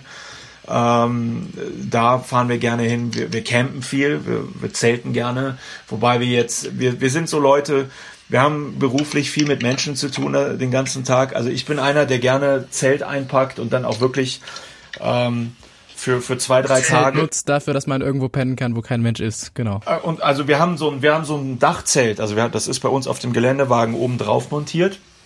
Und äh, wir, also da, viel, was wir machen, ist wirklich so komplett in die Pampa rein, irgendwelche, irgendwelche abgelegenen Forststraßen runter. Und äh, dann, also wenn, wenn du so Angeln, See, Zelten, da kannst du hier wirklich, äh, ich meine, nimm dir die Landkarte und such dir einen aus, ja. Also da sind wirklich äh, hunderte. Ähm, ansonsten, wir fahren öfters mal an die Westküste, also wir sind ja immer noch circa sieben Stunden weg von der Küste hier. Ähm, also die ganze Westküste British Columbians ist natürlich der absolute Hammer. Ähm, rein landschaftlich. Äh, ähm, jetzt dann Vancouver Island fahren wir sehr gerne hin. Äh, Tofino, äh, denke ich, man müsste auch bei vielen Reisenden auf der Liste sein. Äh, da kannst du halt hier das Whale-Watching und alles machen und überhaupt, also die ganze Landschaft, weil da, weil du hast in Kanada an der Westküste diese, diese Mixtur aus Pazifik ähm, und dann halt diese, diese West Coast ähm, Zedernwälder und, und dann geht das direkt über, wenn du Land inkommst, in, in die Berge. Also ist schon, ja, also man kann sich da eigentlich gar nicht satt reisen. Und, und das ist dann alles nur British Columbia und ein bisschen Alberta. Also wir haben ich, zwischen, ich sag mal, Toronto und, und hier liegen dann ja wirklich nochmal fünf Stunden Flug, wo dann die ganzen Prärien sind, äh, wo man kaum hinkommt und ja, und dann geht's halt nördlich nochmal weiter. Ne? Also äh, wir haben angefangen, den Norden ein bisschen mehr zu erkunden, weil wir halt, wir stehen total auf diese abgelegenen Gegenden, wo man, wo man halt wirklich seltener hinkommt und und wir äh, haben dann letztes Jahr äh, ne, beschlossen, wir wollen einmal ans Arktische Meer fahren und sind dann also von, von Prince George mit dem Geländewagen äh, Round Trip 7000 Kilometer an, an die Arktis gefahren und zurück. Ähm, ja, sowas halt macht man dann hier, wenn man Bock hat. Ja, ja das ist ja super. Das sowas macht man so bei euch und bei uns fährt man halt irgendwie mal, keine Ahnung, irgendwie an Plöner See oder sowas. Das ist ja auch schön. Ja oder einfach mal, einfach mal einen, schönen Wandernachmittag in der Rhön, auch was Nettes. das kann man auch alles machen, ja. Ja, äh, ich glaube, wenn meine Freundin diese Folge hört, ähm, ja, wird es ein bisschen auf mir knien, dass wir doch bitte mal Flugtickets kaufen. Ähm, ja, kommt vorbei. Was, was wäre denn, ja, hey, Prince George, habe hab ich gehört, ist direkt auf, auf Platz eins der zu bereisenden Orte, wenn man darüber kommt, oder? Nee, aber ernsthaft, was ist denn so, wenn man sagt, okay, ich habe jetzt irgendwie drei Wochen, das ist so realistisch oder oder sagen wir mal vier Wochen, vier bis fünf Wochen, die habe ich jetzt Zeit und ähm, und Geld und jetzt möchte ich äh, rumreisen in Kanada. Was was würdest du denn da so für eine Route empfehlen? Ja, also ich will, ich, ich, ich will Toronto und Montreal ja jetzt nicht den, den Zauber wegnehmen, aber ich denke mal, äh, man, man sollte da wahrscheinlich, also meiner Meinung nach, äh, schon in Vancouver anfangen. Also äh, mhm. Vancouver ist äh, rein rein objektiv halt, denke ich mal, eine der schöneren Städte hier in Kanada, äh, weil du ja direkt äh, am Pazifik bist und dann im Hintergrund die Berge, ähm, sowohl Sommer als auch Winter. Also wenn, wenn du auf Skiurlaub stehst, dann bist du da auch richtig mit Whistler direkt dahinter, ist ja wirklich auch, auch weltberühmt. Ähm, und ähm, Vancouver ist so der, der Startpunkt, würde ich sagen. Ähm, auf jeden Fall würde ich eine Woche für Vancouver Island, das ist also diese große Insel, äh, die ich glaube in ihrer Größe so groß ist wie halb Deutschland oder Holland. Ich habe keine Ahnung, muss man auf der Karte mal nachgucken.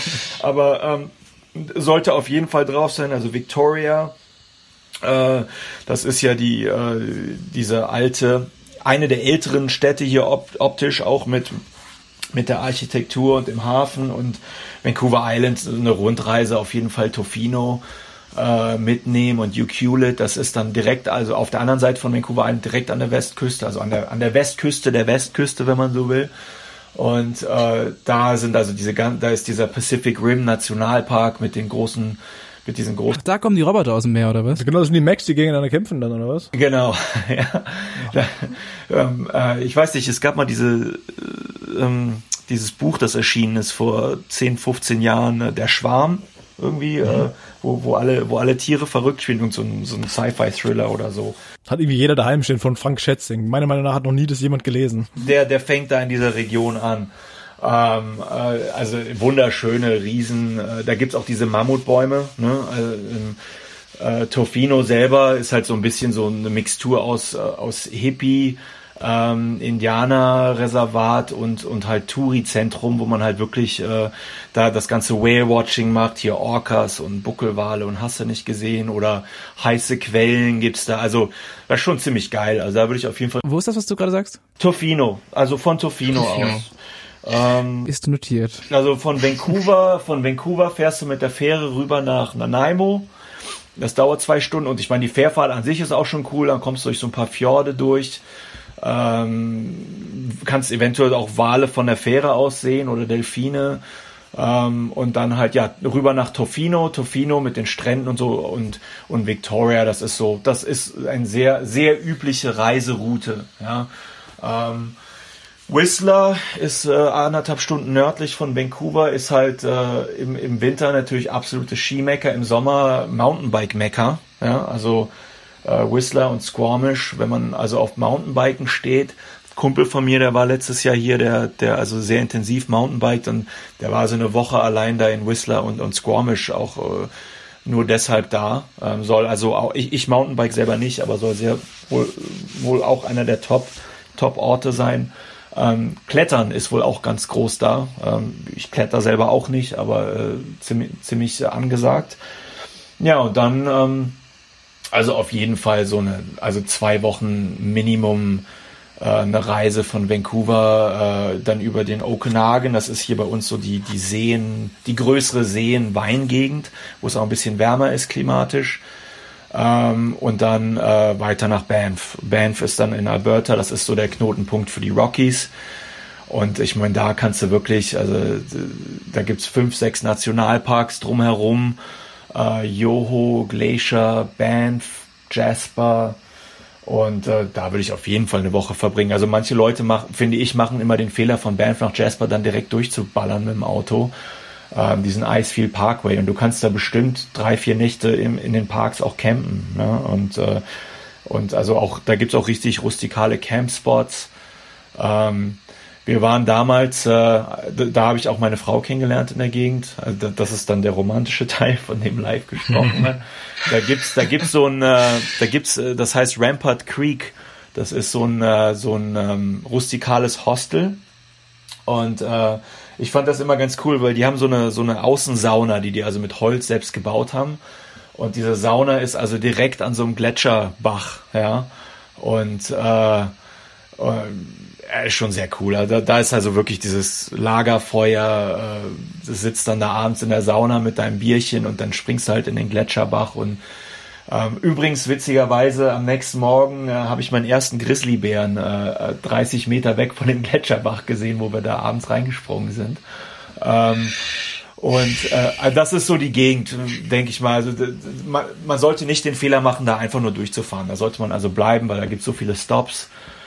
Und dann Jasper natürlich. Und ähm, ja, das sind so, was ich jetzt so abgeklappert habe, so die Top zwei, drei Wochen Reiseziele. Und dann, ja, wenn, wenn man halt noch eine Woche oder zwei hat, ich meine, man könnte dann durchaus weitergehen Westen, dann käme man durch Prince George durch. Ja, ich meine, wie gesagt, Prince George ähm, wenn man jetzt auf Jagen oder sowas steht oder oder mal, mal so richtig. ja gut, ich bin Vegetarier, so gesehen. Okay, oder aber, aber oder einfach mal, ich meine, Jagen ist mehr so im September, aber wenn sowas oder wenn du im Winter bist, wird's mal Schneemobil fahren oder sowas. Also hier gibt's viel Outdoor. Und dann äh, könnte man zum Beispiel weiterfahren, weiter gegen Westen nach Prince Rupert. Ähm, je nach der Jahreszeit, September, mal so eine Lachswanderung miterleben oder mal angeln. Also Angeln ist ja hier auch äh, absolutes Mecker. Ähm, also die, die Westküste, ein bisschen rustikaler nach Prince Rupert, könnte man dann auch mit der Fähre wieder runter nach Vancouver Island. Oder natürlich, wenn man halt mal so richtig Norden erleben will und noch mehr Zeit hat, dann könnte man von Prince George aus äh, hoch in den Yukon, was natürlich äh, fast schon eine Reise für sich selbst ist. Also der, der Yukon ist riesig und äh, wenn man wenn man auf sowas steht, ähm, dann würde ich fast empfehlen, äh, eventuell direkt nach Whitehorse zu fliegen. Ich glaube, da gibt es inzwischen sogar Direktflüge von Deutschland. Ja. Genau, und da würde ich auch gerade dann irgendwie, das wäre meine große Frage. Du hast ja eben ähm, diese sehr schöne Liste angefangen mit Vancouver und hast jetzt so ein bisschen durch die Städte geführt und hast gesagt, das muss man alles auf jeden Fall mitnehmen. Ist das denn so, dass Vancouver einfach, also hat denn, klar wird das irgendwie was eigen kanadisches haben, aber ich, wenn, wenn ich jetzt sage, mich interessiert an Kanada eigentlich gerade, dass es da eben was anderes gibt als riesige große Städte und mich interessiert mehr dieses ganze Yukon-Thema und so weiter und so fort verpasse ich dann megamäßig was, wenn ich einfach sage, ich muss jetzt Vancouver nicht unbedingt sehen? Oder ist da irgendwie da drin auch so eine besondere eigene Paris- oder Wien-mäßige Atmosphäre, dass man sagt, das muss man gesehen haben?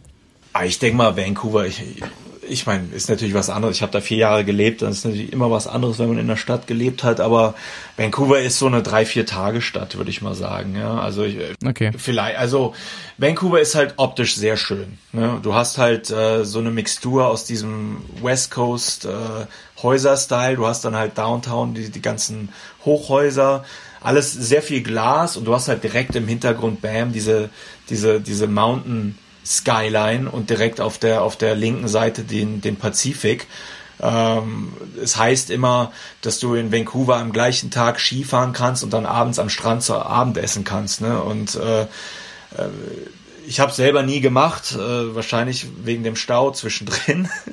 aber, aber, aber, aber nein, schon eine sehr schöne Stadt, aber Nein, also ich glaube, die Attraktion von Kanada ist die Wildnis, ne? Und deswegen kommen ja Absolut, kommen ja. die Leute her.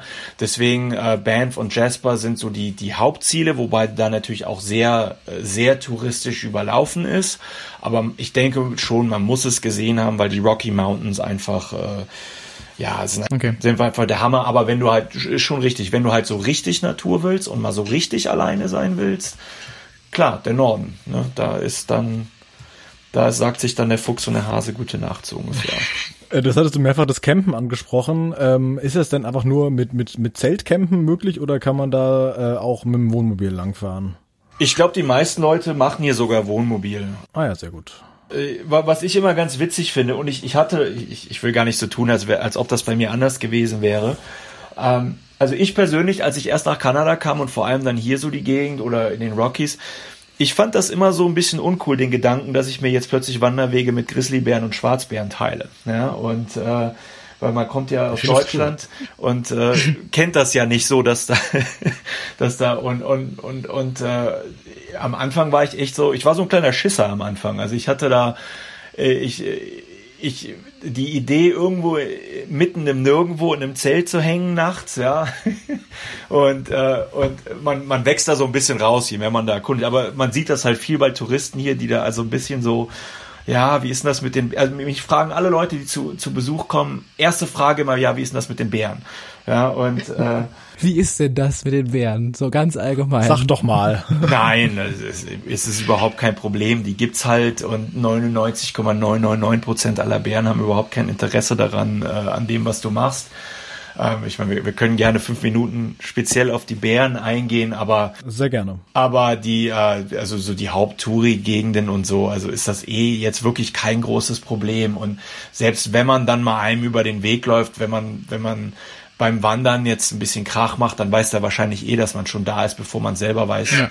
Und äh, bisschen, bisschen brenzlig wird's halt, wenn man die, wenn man die erschreckt oder wenn die halt Junge haben.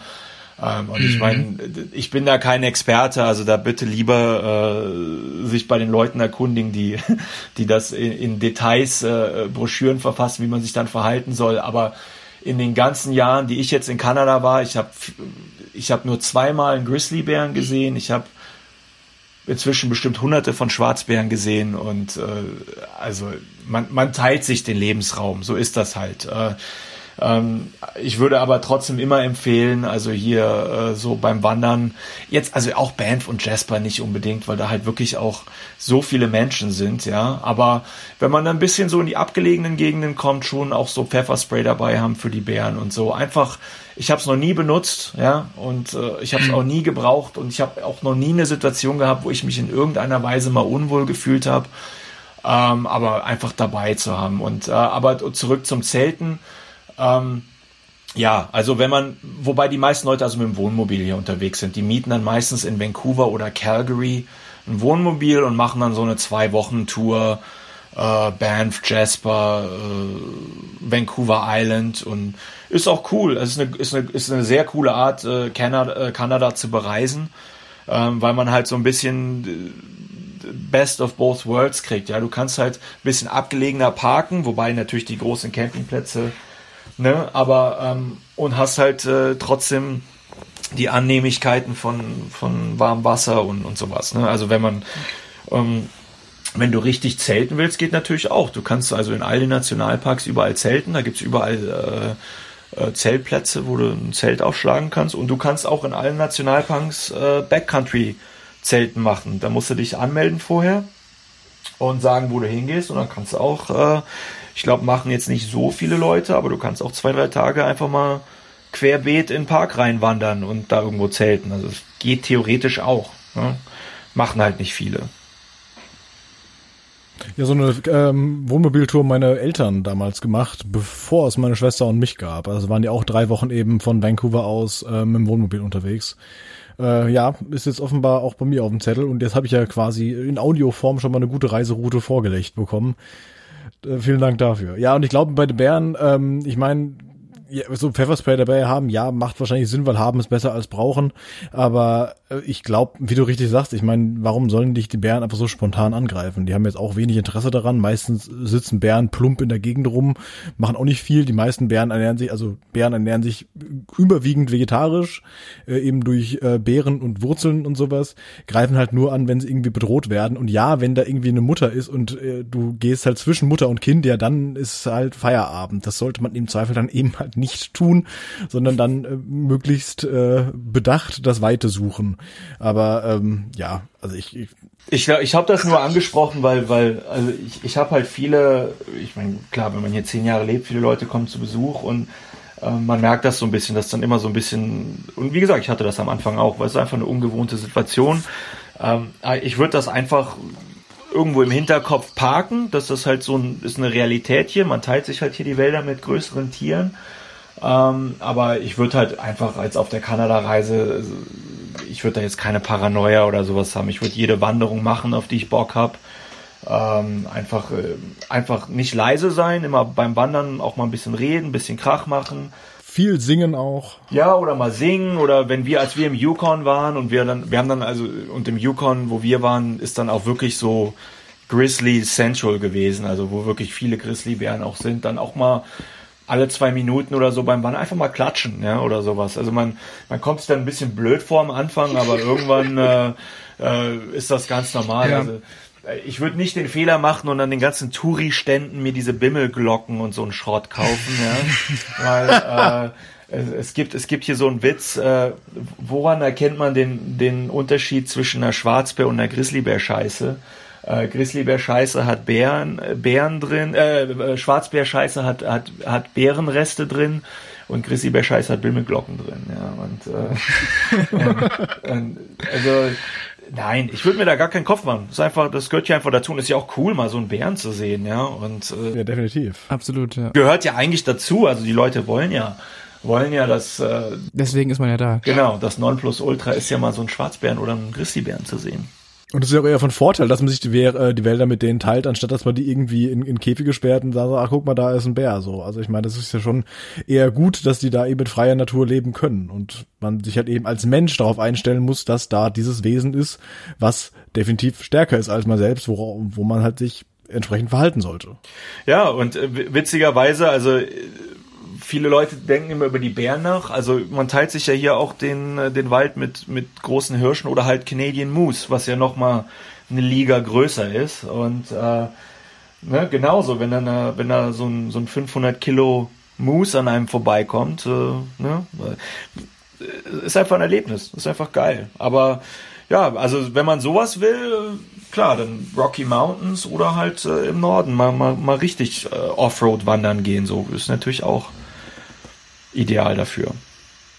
Ich kann da eigentlich nur so ähm, Anekdoten anbringen, die gar nicht von mir selbst sind. Aber ähm, warum ich überhaupt so einen Hype auf Kanada habe und warum ich überhaupt auch so das ganze Wandern auch hier in den Alpen und das ganze Zelten und Kanufahren gehen einmal pro Jahr so gerne mache, was ich hier auch schon in anderen Folgen äh, erwähnt habe und was hier irgendwie auch meine eigenen Reisen waren, die ich vorgestellt habe und sowas. Das kommt tatsächlich und da komme ich mir immer so ein bisschen vor wie so ein dummer kleiner, so ein, so ein, weiß nicht, wie man sowas nennt, aber so ein so ein so ein Vatersohn irgendwie so total begeistert vom eigenen Vater, aber das, das ist wirklich so das eine große Ding, was äh, der mir irgendwie so vermittelt hat. Der hat halt ähm, ganz lange und ganz viel oder ein paar Mal, ich glaube vier, fünf Mal oder sowas, ähm, solche Touren durch Kanada geführt, also quasi äh, Kanu- und Wandertouren komplett durch den vor allem Norden eben und hat mir davon einfach immer ganz viel erzählt und ich habe tatsächlich auch irgendwann, glaube ich mal zum achten Geburtstag oder irgend sowas so eine dumme Bimmelglocke geschenkt bekommen, weil ich es halt alles so geil fand und dieses ganze Thema so spannend fand. Die liegt bei mir immer noch in irgendeiner Sockenkiste mit rum und ähm, habe mir immer vorgenommen, die dann irgendwann mal mitzunehmen. Also dieses ganze Kanada-Thema ist bei mir echt so so so ganz, ganz, ganz früh schon so die Idee gewesen, dass ich da unbedingt irgendwann mal hin will. Und das ist auch irgendwie so ein unausgesprochenes oder auch teilweise ausgesprochenes Abkommen mit mir und meinem Vater, dass wir das irgendwann nochmal hinbekommen, da zusammen uns das alles anzuschauen. Und deswegen ähm, habe ich halt auch nur da zum Beispiel so Stories dann immer mit äh, erzählt bekommen, wie zum Beispiel, gerade was Bärenbegegnungen angeht, weil du das auch gesagt hast, Andreas, wann kommt man so einem Ding schon mal so nah und wann ist man schon mal so doof? Es gibt natürlich auch die Situation, wo man das nicht plant und wo es einfach passiert. Er hat zum Beispiel irgendwann mal die Situation gehabt, dass er ähm, mit einer Gruppe, ich glaube, das sind ja dann immer nicht viel mehr als so fünf, acht Leute oder sowas, weil sonst wird's ja einfach äh, unsinnig, das ist ja kein, keine Klassenfahrt, die man da macht, sind sie halt irgendwie durch den Yukon gefahren oder irgendwie durch seinen Seitenarm und kamen um eine Kurve, alles war irgendwie total entspannt und locker und dann stand da halt äh, an einer relativ schmalen Stelle vom Fluss, stand da halt so eine Bärenmutter mit ihren vier Jungen äh, am Rand und hat da irgendwie getrunken und hat da halt abgehangen. Und dann bist du halt in diesem Fluss drin, der ja auch so ein bisschen Strömung hat und dann äh, kommst du halt einfach unweigerlich ziemlich nah auf die zu. Und so Situationen, da muss man halt schon so ein bisschen was äh, wissen, was man macht. Also wenn man halt sich so tief quasi in die Natur reinbegibt und dann auch sagt, äh, ich will mich da äh, nur mit Zelt und Kanu und sowas fortbewegen, was immer so ein bisschen so meine verromantisierte Traumidee von der ganzen Geschichte ist, dann glaube ich, muss man äh, oder ist es schon ganz gut zu wissen, was man dann so zu tun hat und wie man dann irgendwie vielleicht halt einfach guckt, dass man möglichst äh, möglichst am anderen Ufer entlang paddelt und sowas. Und äh, ja, ich glaube, diese ganzen Bärengeschichten, das ist auf jeden Fall wahr. Man muss einfach gucken, dass man sich halt einfach ähm, angemessen verhält und ähm, die Bären mitbekommen lässt, dass man irgendwie sich nähert. Aber wenn es dann irgendwie nah dran kommt, dann ist auch doof. Also das war wohl, das hat er auch immer so erzählt, dass man echt auch äh, noch 20 Jahre später rausgehört hat, dass das einfach äh, auch nicht so geil war, kurz. Das fand ich immer eine sehr spannende Geschichte. Ich, ich glaube, es ist einfach wichtig, dass man sich vorher informiert. Ne? Und ich meine, die Information, ja, total, die, genau. die wird einem ja hier, ich, und ich würde das nicht am Internet machen, sondern ich würde einfach, also wenn, wenn das jetzt wirklich etwas ist, ja. wo man sich Sorgen macht, äh, an, an, oder ich, ich denke, grundsätzlich ist es keine schlechte Idee, sich äh, zu erkundigen. An jeder Touri-Info hier haben die eine Bärenbroschüre. Wie verhält man sich? Und, äh, genau, und ja, an dem Punkt will ich ganz kurz sagen, der Hauptgrund, warum Leute, Touristen vor allem, aber generell Leute äh, äh, Bear Encounters haben hier, ist Müll. Ja, also mhm. das ist einfach äh, das A und O, das ist jetzt egal, ob das Wohnmobil ist oder Campen oder selbst nur eine Wanderung lass deinen Müll nicht rumliegen, ja. Äh, wenn du eine Kühlbox dabei hast, wo dein Essen drin ist fürs Campen, pack die in den Kofferraum, pack die ins Auto. Äh, wenn du, wenn du Backcountry wanderst und du hast keine Möglichkeit, irgendwas ne, die haben, es gibt hier überall diese, diese Säcke, wo man Essen reinpacken kann. Lauf 50 Meter weg vom Zeltplatz und hängst in Baum. Ja, also das ist einfach, äh, wie gesagt, die meisten Leute, die nach Kanada kommen, denke ich mal, werden, die wissen, das werden nicht schon, ne? so extremes Backcountry machen, dass die da wirklich, aber nein, das A und O ist einfach der Müll. Und das ist egal, ob das jetzt ein Campingplatz mit 500 Leuten ist oder ob man da alleine irgendwo in der Pampa ist. Äh, ja, einfach entweder Essen weit weg vom Zeltplatz oder halt verpackt irgendwo, wo, ne? Gibt's nicht auch an diesen Wildcampingplätzen diese großen Locker, wo man dann auch wirklich so äh, einfach diesen Müll quasi richtig einschließt? Das habe ich irgendwie auch schon mal irgendwo gelesen oder gehört. Es gibt Locker und äh, oder halt äh, diese Säcke, mit die einem dann geben. Also so so. ist halt auch einfach absurd, dass man dann seinen Müll wegsperrt, so als wäre es was mega wertvolles. Aber klar, wie du gerade beschrieben hast, hat halt einen guten Grund. Ja, Müll oder halt Essen generell. Ne? Also ja. alles, was in irgendeiner Form äh, äh Geruch halt freigibt. Ja, das kann die Zahnpasta sein, das kann das Deo sein. Einfach, ähm, ja, einfach 50 Meter weg vom Zelt. Ja, ich meine, fertig. Genau, als wir damals in, in Amerika waren, waren wir auch im Yosemite National Park und da wurde uns das auch gesagt, äh, dass eben, also ursprünglich hatte man uns das auch, obwohl wir ein Wohnmobil haben, auch gesagt, dass wir das machen sollen. Und als wir dann festgestellt haben, so, Digga, wir haben halt einen ganzen Haushalt dabei. So, ich kann jetzt nicht mein Essen von, was ich alles im Kühlschrank und im Gefrierfach habe, hier raustun, weil da kann ich, also gerade was im Gefrierfach habe, kann ich danach aber wegwerfen. Ne? Sind wir nochmal vorgegangen, so, seid ihr mit dem Wohnmobil da? Ja, ach so, ja, dann gilt das für euch nicht. So, ihr seid ja schon quasi alles eingeschlossen. Aber auch da, wenn man halt eben mit dem ähm, Zelt unterwegs gewesen wäre, hätte man das eben entsprechend auch alles einschließen, in diesen, in diese Locker rein, äh, einschließen sollen, ja.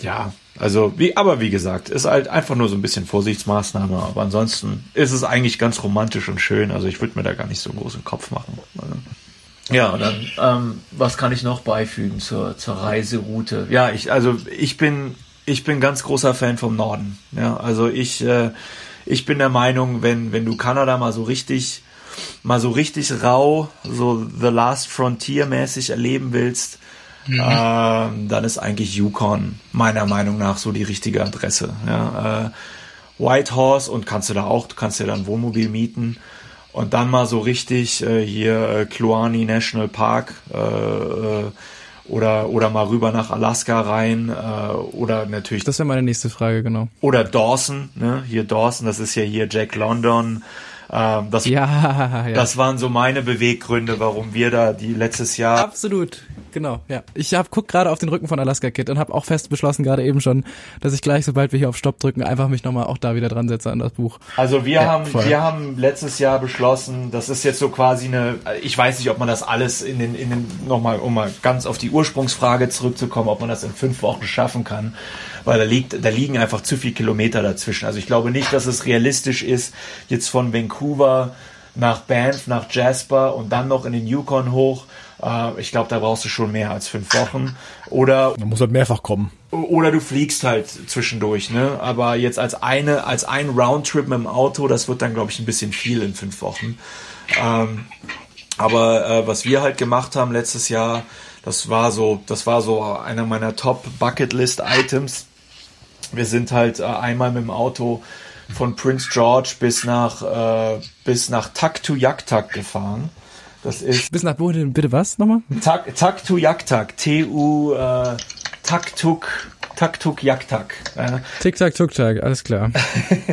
das ist äh, das ist ein Ort, der äh, erst seit ein paar Jahren im Sommer äh, auch über eine Straße jetzt zugänglich ist. Der war früher nur über diese Ice Roads im Winter mit dem Auto äh, erreichbar. Mhm. Das ist quasi die nördlichste, auf kanadischer Seite die nördlichste Stadt, ähm, die mit, mit dem Straßennetz durchgängig erreichbar ist inzwischen. Es gibt natürlich noch nördlichere Städte, wenn du jetzt irgendwie äh, nach Nunavut oder sowas willst. Ähm, aber da müsstest du dann mit dem Flugzeug hin. Und unser Ziel war da halt einmal hoch und wieder runter. Quasi einmal hier ähm, äh, Polar Bear Dip, äh, einmal, äh, einmal in, in den arktischen Ozean, in, in, in die äh, Beaufort Sea und wieder, und wieder zurück. Ähm, und äh, wir äh, sind dann von Prince George nach Whitehorse und äh, das allein schon, also wenn man die Zeit hat, der, der Norden British Columbians, also gerade so die, die Route äh, am Westen jetzt von, von Terrace hoch nach Whitehorse über, ich meine es ist Highway äh, 34 oder 37, das sind dann wirklich so Routen, wo du dann, äh, da gibt's wirklich noch so drei Dörfer mit 500 Seelen zwischendurch, mehr oder weniger. Und du bist dann echt zwei, zwei drei Tage mit dem Auto, äh, Campingplätze, wo du an, an Seen kommst, die einfach so kristallblau sind, dass du echt fast auf den Grund gucken kannst und äh, da ist also wirklich nichts mehr aus, außer Natur und Wanderung. Und da gibt's also riesen Gletscher auch äh, in Stewart und äh, wie gesagt, dann die Route hoch nach Whitehorse. Whitehorse ist dann dieser, dieser Klondike Track, ist ja auch ganz weltberühmt wo man äh, dann, also der ganze Goldrausch, wo dann damals über, über äh, Seattle und, und, und San Francisco die ganzen Goldgräber, die kamen dann mit dem Boot über Skagway, das ist in Alaska, kamen die dann halt hoch da den Klondike und äh, da kannst du also von Whitehorse aus diese ganze Klondike-Route machen. Kloani Nationalpark hat äh, den, den größten Berg äh, Kanadas äh, ähm, und äh, riesen Gletscher und, und, und, und, und, und, und Bergwanderungen einfach äh, da oben kannst du machen richtig richtig so ein bisschen ab vom Stammcampen. Ja, und dann natürlich über, über Alaska kann man dann hoch den, äh, den Top of the World Highway. Der heißt so, weil man äh, über Gebirgskämme dann quasi wirklich im absoluten Nirgendwo dann nach Dawson fahren kann. Und Dawson hat halt wirklich noch so, das war, das war schon so ein Highlight, seit ich in Kanada wohne. Also Dawson ist, äh, ist eine ähm, dieser Städte, die also noch diesen, diesen Last Frontier Flair hat. Äh, die haben keine geteerten Straßen, weil da, äh, weil es da so kalt wird im Winter, dass da halt durch den Frost äh, sich der Boden immer noch hebt. Du kannst also die Straßen nicht teeren. Du hast also wirklich noch diese Holzbürgersteige. Ähm, du hast also äh, immer noch das alte Casino da, das Diamond Tooth Gertie äh, wo ich mich dann auch äh, bis 4 Uhr morgens verlaufen habe, warum wir dann am nächsten Tag doch nicht so früh raus konnten, wie wir wollten. Äh, verlaufen. und, äh, und das ist dann so wirklich so Last Frontier und, und von da kannst du dann, das haben wir dann noch gemacht, kannst du mit dem Auto nochmal 2000 Kilometer, äh, also 1000 Kilometer hoch und wieder runter auf den Dempster Highway. Das ist also dann nur noch Schotterstraße äh, kannst du dann bis an den arktischen Ozean hoch nach Takte und wieder zurück. Und das haben wir dann in 7000 Kilometer, drei Wochen Rundreise. Und wir haben das mit unserem Geländewagen gemacht, weil wir halt dieses Zelt oben drauf montiert haben und haben dann da drin gepennt. Und das ist also schon sowas, kann man mal machen, aber das dauert dann so, ich, ich denke mal, da muss man zwei, drei Wochen Minimum mitbringen, um das dann mal durchzuziehen. Aus dem Diamond Tooth ähm, Gerties habe ich übrigens ähm, noch von meinem Vater mitgebracht, auch eine 2,50 Dollar Marke irgendwo rumliegen. Das heißt, das ist auch auf jeden Fall bei mir auf der, auf der Bucketlist ganz, ganz oben, dass ich den irgendwann nochmal ausprobiere, ob man den noch einsetzen kann. Das ist auch so ein ganz langes Ziel schon. Ja, es ist ein geiler Laden, weil das ist wirklich so, ähm, ist natürlich schon ein Touri äh, ja, ja, Attrakt, aber, aber das hat durchaus auch noch was Authentisches, weil äh, in, in der ganzen Gegend, da, da wird durchaus noch Gold gegraben. Ne? Und es gibt ja diese Shows, ich weiß nicht, ob, dies, ob man das in Deutschland im Fernsehen, diese, diese äh, wo da irgendwelche Leute in der Pampa Gold schürfen, äh, wie, wie heißt die Show? Keine Ahnung, fällt, fällt mir jetzt nicht ein. Aber da gibt's ja so eine richtige Discovery und National Geographic haben da so eine Doku-Serie gemacht von den Leuten, die irgendwo da im, im, im, im, im Yukon äh, noch aktiv äh, ist natürlich ein bisschen auch alles gestellt und so, aber du kannst da wirklich äh, im Diamond Tooth Gertie am Roulette-Tisch sitzen und dann tauchen da nachts, abends und am Samstag wirklich so ein paar Jungs auf, die haben da, die haben da 500 Dollar mit Gold äh, an der Bank äh, und, und dann haut er da mal eben 500 Dollar. Also das, äh, das, äh, also alles erlebt da oben. Und dann gibt's also noch diese Can-Can-Show, also mit diesen, mit diesen ich weiß nicht, kennt man ja von Lucky Luke, diese, diese Can-Can-Girls, äh, die da immer ich im Saloon ja, die Fotos hier auf Google sehen auch aus wie ein verdammter Lucky Luke Vorspann. Genau, das, das gibt's da alles, ja. Und dann, ja, also, das, also ich kann es wirklich nur empfehlen. Also wenn man mal Kanada so ein bisschen rustikaler erleben will, also hier Whitehorse, Dawson, den Klondike, den Gold Track, das machen gar nicht. Also das ist, ist ein bisschen mehr ab vom Stamm als jetzt die die Haupttouri-Route in den Rockies, aber da ist schon viel Flair dabei auf jeden Fall.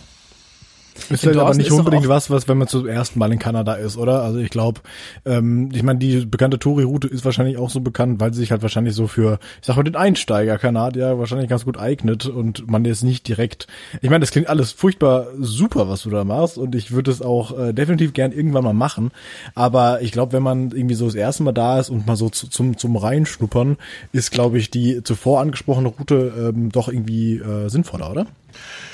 Ist die populärere. Ne? Also ich, ich glaube, es ist eine Präferenz, ganz ehrlich. Also, ja, okay.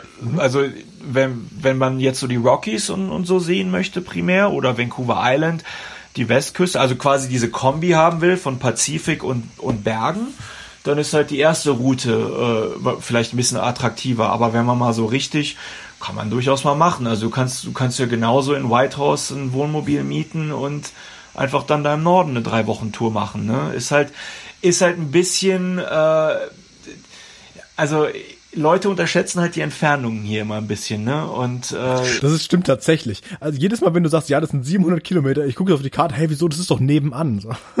Man muss, man, man, also ich hatte, ich hatte hier Leute zu Besuch, die halt gesagt haben, Mann, da sind wir, wir waren drei Wochen in Kanada und wir die Hälfte der Zeit sind wir eigentlich nur gefahren, ja. Und mhm. äh, ja, man soll es halt nicht zu voll packen. Also, weil man lieber mal irgendwo ein paar Tage bleiben, weil, aber ich meine, das kann, den, den Ratschlag kann man ja eigentlich bei jeder Reise geben. Also, man, man kann immer mit so einer 20.000 äh, Punkte To-Do-List in ein Land rein und dann siehst du im Endeffekt nichts davon, ja. Ähm, aber Kanada hat, muss man halt wirklich aufpassen. Also, wenn man sich das zu voll klatscht, ähm, du kannst hier auf den Highways fährst du 100, 110, ähm, du kommst relativ flott voran, weil halt kein Verkehr ist. Aber äh, ja, man darf das nicht unterschätzen. So ein Tag, sieben Stunden, wo halt einfach mal außer Wald nichts passiert, äh, bist halt auch platt danach, weißt du? Ähm, und äh, also ich würde es nicht zu voll kramen. Also drei Wochen Rockies oder mal so zwei, drei Wochen Yukon. Ähm, ja, oder ich meine, wenn man mal so richtig Hardcore Urlaub macht und halt zwei Monate hat, halt beides, ne, hintereinander. Dann wieder zurück nach Vancouver, hoch nach Whitehorse aber es ist natürlich auch eine Frage des Geldes. Also es, es, es summiert sich dann natürlich schon zusammen. Also super billig ist Kanada jetzt auch nicht. Also genau, wollte ich nämlich gerade fragen. Würdest du sagen, dass, dass Kanada eben, also du sagst, der Sprit ist zum Beispiel wesentlich günstiger als hier, aber äh, wie sieht es zum Beispiel so mit Lebensmittelpreisen aus? Weil ich kann mir vorstellen, dass gerade je weiter es von irgendwelchen großen Orten weg ist, da muss wahrscheinlich relativ viel importiert werden, ne? Und da ist wahrscheinlich der Preis dann noch entsprechend höher, oder? Ja, also der Norden ist immer ein bisschen teurer. Ähm, ist jetzt nicht so extrem wie äh, Skandinavien, wo die ja die, wo zum Beispiel der Alkohol so teuer ist und äh, mhm. ich meine schon alles ein bisschen teurer hier. Sprit ist billiger, ähm, Auto mieten relativ günstig. Ähm, wo du in Kanada richtig latzt, sind halt die Hotels. Ja, also äh, na gut, das hättest du ja nicht, wenn du mit dem Campen. Hättest du nicht, nee. Aber wenn du jetzt zum Beispiel Auto mietest und äh, und so eine Combo machst aus mal Zelten und mal Hotels, also Vancouver ist äh, eine der teuersten Städte der Welt. Äh, nicht nur zum, als Tourist, also zum Leben sowieso. Äh, auch einer der Gründe, warum viele Leute da inzwischen wegziehen, äh, weil es halt nicht mehr erschwinglich ist. Aber so ein Hotel muss man sich halt schon äh, darauf einstellen, dass das dann auch mal so 200 Dollar die Nacht kosten kann in der Haupttourisaison. Ne? Das ist schon herb. Das ist schon heftig. Also gerade so Vancouver. Aber ich meine, mit Airbnb geht natürlich auch viel, also gerade in den Großstädten. Aber Äh, also wenn man jetzt nicht mit dem Wohnmobil unterwegs ist, Kanada, so Banff und Jasper kostet ein Hotel auch mal 150 Dollar die Nacht oder 200, ne? Und ähm, wobei wir auch in der alten Folge von äh, von unserem Podcast gehört haben, dass man da vielleicht auch mit dem äh, Couchsurfen vielleicht weit kommt. Klar, äh, also Kanada ist natürlich äh, touristisch komplett erschlossen. Also kannst die Airbnb machen, kannst Couchsurfen. Äh, Hostels, ne? wenn man ein bisschen mehr den Backpacker-Tour machen möchte. Es gibt da überall Hostels, ne? Und, aber selbst mhm. die Hostels kommst du ja heutzutage nicht mehr unter. Ich, ich muss zugeben, es ist ein paar Jahre her, seit ich das letzte Mal in einem Hostel war. Ähm, aber ich glaube, so unter 30, 40 Dollar die Nacht geht da, glaube ich, auch nichts mehr inzwischen, oder? Also äh, müsste ich mal gucken. Also damals, äh, was waren das, 15, 20 Dollar die Nacht so ungefähr. Nochmal zu dieser Preisfrage, was du gerade gesagt hast klar, das macht auf jeden Fall, glaube ich, für den, ähm, für, für eigentlich alle Sinn, was du gerade gesagt hast, das ist super teuer mit Hotels oder sowas. Wenn ich jetzt aber einfach nochmal dich quasi so als äh, quasi Mann vom Fach, als jemand, der da wohnt, frage und quasi jetzt auf meine persönlichen äh, kleinen dummen Träume da auf ähm, ausrichte die Frage, was ist es denn wirklich so teuer, wenn ich sage, eigentlich ist alles, was ich will, ähm, da hinzukommen und dann im Grunde mir vielleicht irgendwie für ein paar Wochen einmal ein Kanu zu mieten, dann brauche ich irgendwie Campingplätze und eigentlich will ich wirklich nur komplett in den Wald und dann halt vielleicht irgendwie vorher nach nachher dann auf jeden Fall irgendwie auch mal zwei Nächte im Hotel, um halt wieder irgendwie zum, so, äh, um mal wieder fließend Wasser zu haben oder sowas. Ist es dann auch so, dass du sagst, irgendwie Campingplätze sind entsprechend teuer, wenn sie irgendwie mitten in der Wildnis sind, weil sie halt eben dann auch aufwendig gepflegt werden müssen oder ist das dann vielleicht sogar günstiger, weil es halt eigentlich irgendwie so ist, dass da kaum was los ist? Dieses komplette Wildnisding, ist das auch so teuer, weil es mittlerweile auch schon so touristisch ist oder kann man das vielleicht irgendwie auch noch tatsächlich sogar relativ preiswert hinbekommen? Man kann das preiswert hinbekommen. Du musst halt, also jetzt so die Wohnmobilnummer ist halt schon inzwischen so das, ja, genau. das populärste. Wenn ich das weglassen würde. Das ist halt so das populärste, ne? Da zahlen die Leute halt schon Tausende von Dollar. Äh, klar, ist Hotellersatz, ne? Und das haben die natürlich auch kapiert. Mhm. Und, und de dementsprechend latzt du da mal abgesehen davon, dass so ein Wohnmobil natürlich auch irgendwie 20 Liter auf 100 Kilometer oder so schluckt, weil das sind ja alles so, so alte Dodge-Karren. Äh, ähm, du kannst, ja, du kannst, also ich, ich denke schon, dass du in Kanada relativ easy äh, ein Auto mieten kannst. Oder äh, ich meine, oder das Pendant, das habe ich mal gemacht, als ich in Australien war. Ich habe dann einfach ein Auto gekauft, irgend so eine Schrottkiste auf Kijiji, ne, wo ich halt wusste, dass dies halt noch, dass dies halt noch 3000 Kilometer schafft. Und äh, klar geht das, ne. Ich meine, ist ja halt die Frage, ob du Zelt und sowas alles dabei hast oder ob du das hier brauchst. Ähm, wie gesagt, Sprit relativ billig, ähm, Zeltplätze. Also wenn du jetzt so in Provincial Parks und sowas gehst, dann bist du meistens so für 20, 30 Dollar dabei. Äh, die Nacht. Okay, also jetzt auch nicht komplett billig. Es gibt ja auch irgendwie, manchmal findet man ja auch so, keine Ahnung, in allen möglichen Ländern Campingplätze, wo man sagt, hier ist einfach nur ein Stück Wiese, hier kannst du für 10 Euro pennen, dann ist es ja 30, 40 ist ja schon ein relativ stolzer Campingplatz. Da, das, das sind dann so die, die großen Provincial Ones, ne? Und dann gibt's natürlich okay. die kleineren, äh, klar, gibt's dann auch mal für 10, 12 Dollar.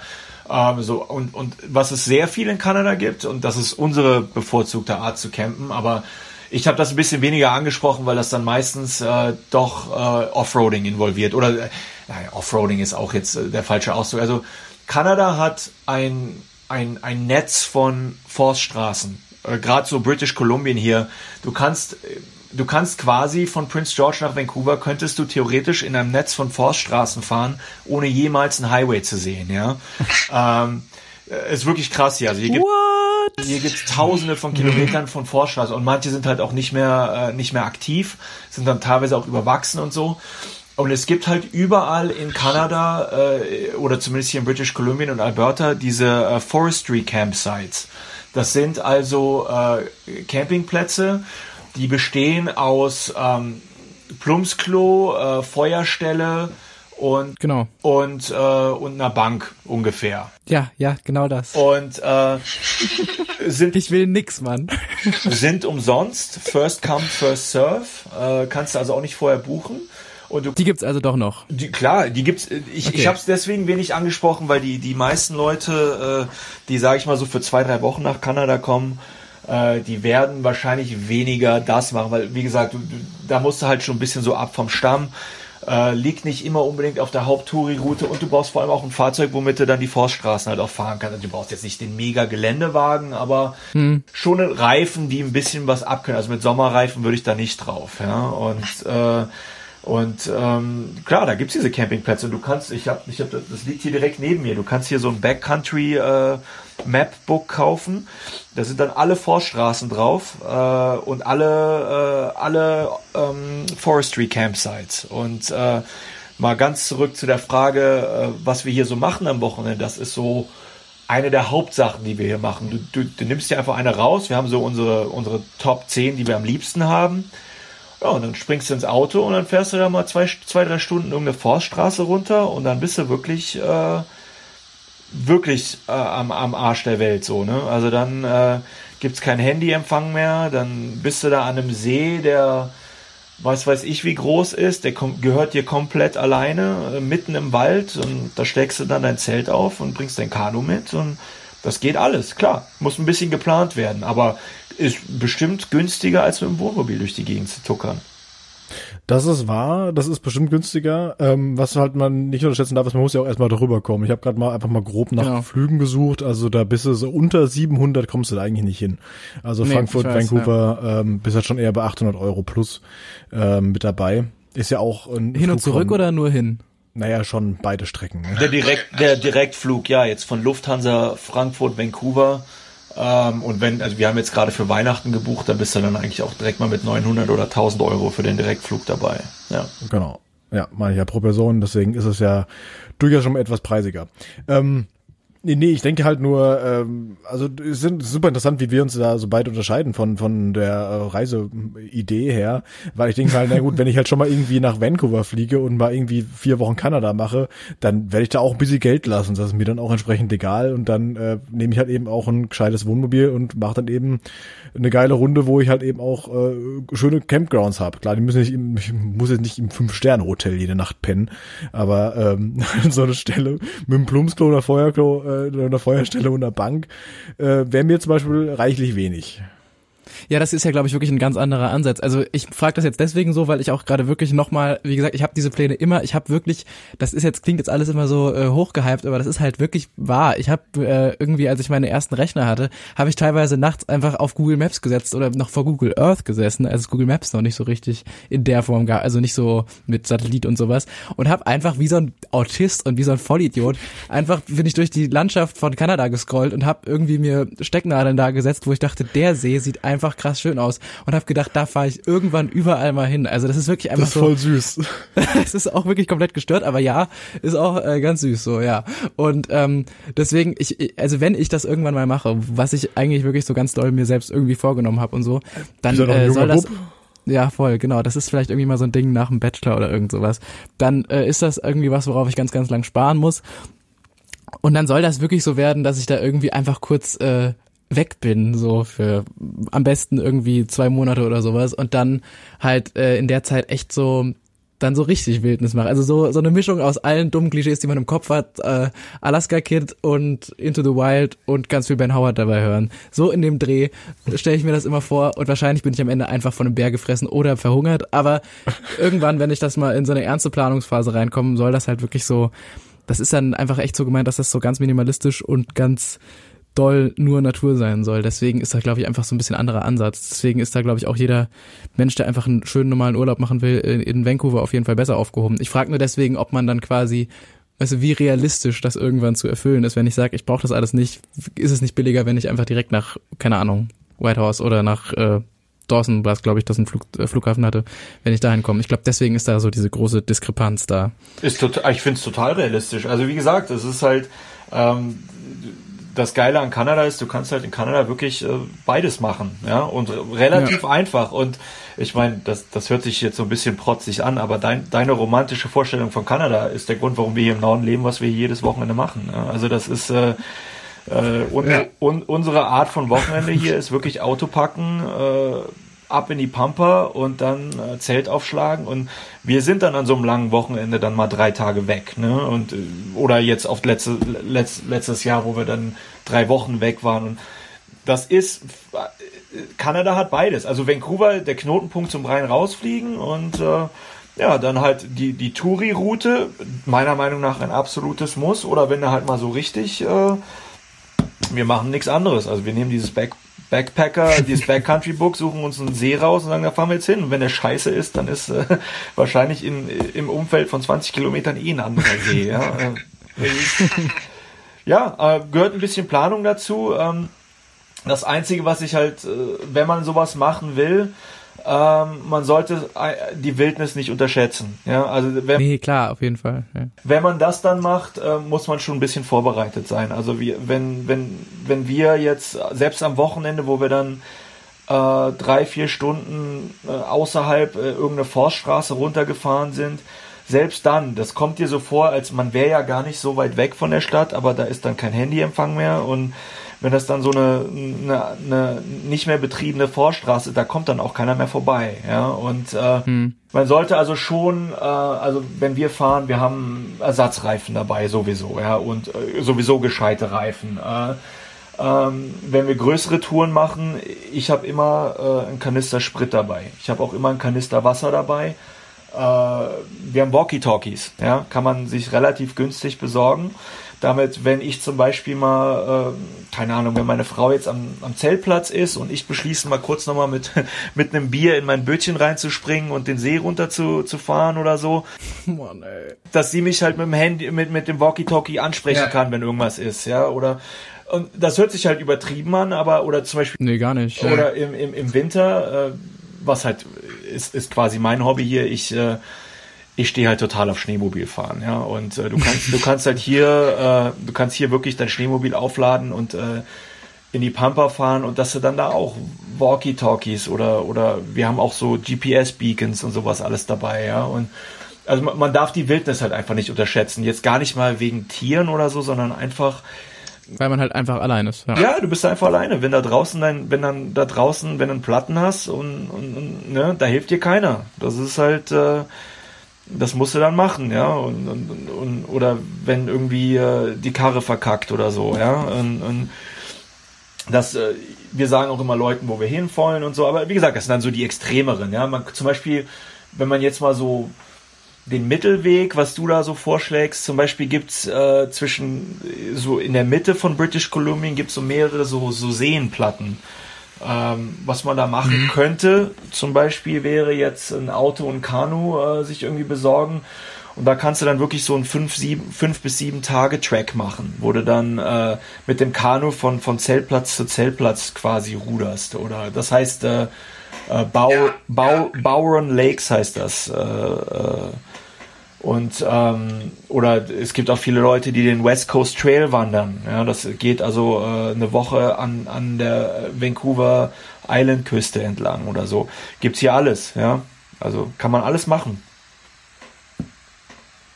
Das klingt genau nach dem, ähm, ja, was das alles ist. Ich glaube, ich ähm, speichere mir einfach deine Nummer nochmal ab und irgendwann in vier Jahren kriegst du dann weirde WhatsApp-Nachrichten, wo ich frage, so, ich habe jetzt das und das und das, wie sieht's aus? Was ist deine Bewertung dazu? Was fehlt noch? Ja, ich meine, und wenn, wenn ihr in Prince George starten wollt, also ich, ich glaube, das ist so ein bisschen, äh, ich, ich weiß nicht, ob das jeder hat, aber nach, nach der Weltreise, ich, ich finde immer so ein bisschen so ein Backpacker-Kodex. Also wenn irgendeiner bei mir vorbei mich anruft und sagt, hier, ich will mal drei Wochen irgendwie in die Pampa, kann ich Prince George als so Aufladestation benutzen und bei euch mal pennen oder so, ja, kommt vorbei. Und, äh, voll, voll gut zu wissen. Sehr, sehr gut. Ja, das ist halt auch so okay. nice mit diesem Podcast, dass man halt irgendwie Leute aus, aus so verschiedenen Orten einfach kennenlernt. Also das, ist, ja. das muss jetzt nicht, also es ist jetzt, bist, bist du jetzt eben in Kanada, das war Martin aus Neuseeland. Das kann aber auch einfach Hol so Holger aus Hamburg sein. So, das heißt, wenn ich jetzt in Hamburg bin, ey, wenn alle Stricke reißen, der, der Holger ist so ein netter Typ, der würde mich aufnehmen für eine Nacht. Das wäre so gar kein Thema. Und den hätte ich einfach nicht kennengelernt, wenn ich nicht diesen schönen Podcast hier machen würde. Das ist auch das Coole am Backpacken. Also als ich damals Kanada das erste Mal bereist habe, ähm, du lernst halt so viele Leute kennen und äh, ich habe mit diesen ganzen Leuten auch, also mit, mit vielen Leuten noch Kontakt überall in der Welt. Also ich habe noch Kontakt zu Leuten. Äh, ich habe damals jemanden kennengelernt aus Australien, Neuseeland. Äh, ich kenne jemand in Südafrika von der Reise und man ist irgendwie noch in Kontakt und man hat dann so ein Netzwerk und irgendwann läuft man sich auch nochmal über die über die Wege. Also es ist ähm, ja, und also das Leben in Kanada selber, also ich persönlich, ich komme ja wie gesagt aus dem Bonn-Kölner Raum und äh, ich glaube, wenn, also ich, ich, ich schicke da manchmal so Fotos nach Hause, wie wir da irgendwo im Wald sind und so. Also ich glaube auch nicht, dass die Leute, die mich, die mich von früher kennen, hätten die im, im, Leben nicht gedacht, dass ich mal irgendwann hier äh, Lumberjack-mäßig irgendwo im Norden lande. Hast du so eine dicke äh, rot-blau karierte Weste oder sowas an und so, so einen leicht pelzigen Hut und dann gehst du da irgendwie mit, mit einer Axt, das hätte ich also nicht mit einem Motorsäge oder sowas, haha, nee. Schon mit einer Axt dann irgendwie in den Wald? Nein, wir machen das mit der Motorsäge. Wir sind hier. Du machst es mit der Axt. Sehr gut, vielen Dank. Dann ist genau mein Klischee bestätigt. Dankeschön. Nein, also hier in Kanada, dafür, dafür gibt's motorisierte Tools und Benzin. Also ich werde hier nicht. Äh, ich, ich habe eine Axt, mit der ich Holz hacke, aber den Baum werde ich nicht mit der Axt. Also da, da, das dauert mir zu lange und das. Äh, das hält mich dann äh, vom Campen und Bier trinken ab. Also das. Ah ja, das ist verständlich, ja, das möchte man ja auch. nee, also äh, wir, nee, also es ist schon so, ist schon ein bisschen so, dass man dann natürlich sich auch all die ganzen Sachen anschafft. Ne? Also also ich, ich laufe da nicht mit der Axt allein im Wald, also schon mit Motorsäge und die ganzen Annehmlichkeiten und wir haben auch ein Barbecue dabei und Gas und hast du nicht gesehen. Also ähm, aber nein, ich, ich glaube nicht, dass damals irgendjemand in Deutschland äh, mal gedacht hätte, dass, also ich kann mir inzwischen gar nicht mehr vorstellen, nochmal in eine Großstadt zurückzuziehen. Also das ist für mich, äh, ich brauche hier zehn Minuten zur Arbeit morgens, äh, ich, ich bin eine halbe Stunde weg von Seen, der Natur. Ähm, also das, ich, ich glaube, es ist auch eine Sache, also in, als ich 20 war, hätte ich da keinen Bock drauf gehabt. Ne? Da wollte ich Konzerte, Nightlife hast du nicht gesehen, aber jetzt inzwischen ist einfach ist einfach ein schönes Piano-Leben hier oben. Ja? Also ich könnte ich, ich könnte mir den Tummel der Großstadt und mit mit und die ganzen Diskussionen und Politik und alles, das hasse hier halt echt alles nicht. Ne? Hier ist halt echt, hier ist halt Ruhe hier oben. Kanadier sind im Grunde einfach die freundlicheren Hillbillies. Ja, und wenn du Hillbilly bist, dann bist du hier oben richtig. Also das ist äh, ja. ja. Was ich mich halt frage, ist, ist klar, ich meine, Kanada ist ja irgendwie super dafür bekannt, dass sie da so, so schöne Gegenden haben und da ist halt so in, in weiter Ferne halt nichts zu sehen. Aber ich meine, wenn man mal so den, den Midwest anguckt, so die Dakotas oder Nebraska, Kansas, so, also, was so genau in der Mitte von den Staaten ist, da ist ja auch weite Zeit einfach kein, keiner da. Ist das ja. da auch so schön? Weiß man das? Ja, gibt, gibt's hier ja auch, ne? Also du kannst äh, gerade so der, die, die, die Mitte von Kanada, also äh, Saskatchewan, Alberta und, und Manitoba, das ist ja quasi der nördliche Fortsatz von diesen ganzen Prärien, die du da gerade angesprochen hast.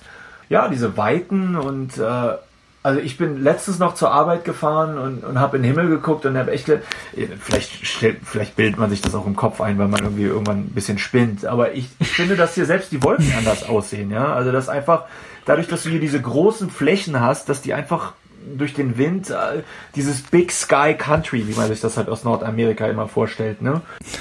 hast du halt hier. Also auf jeden Fall. Oh Mann, das ist so geil alles. Ja.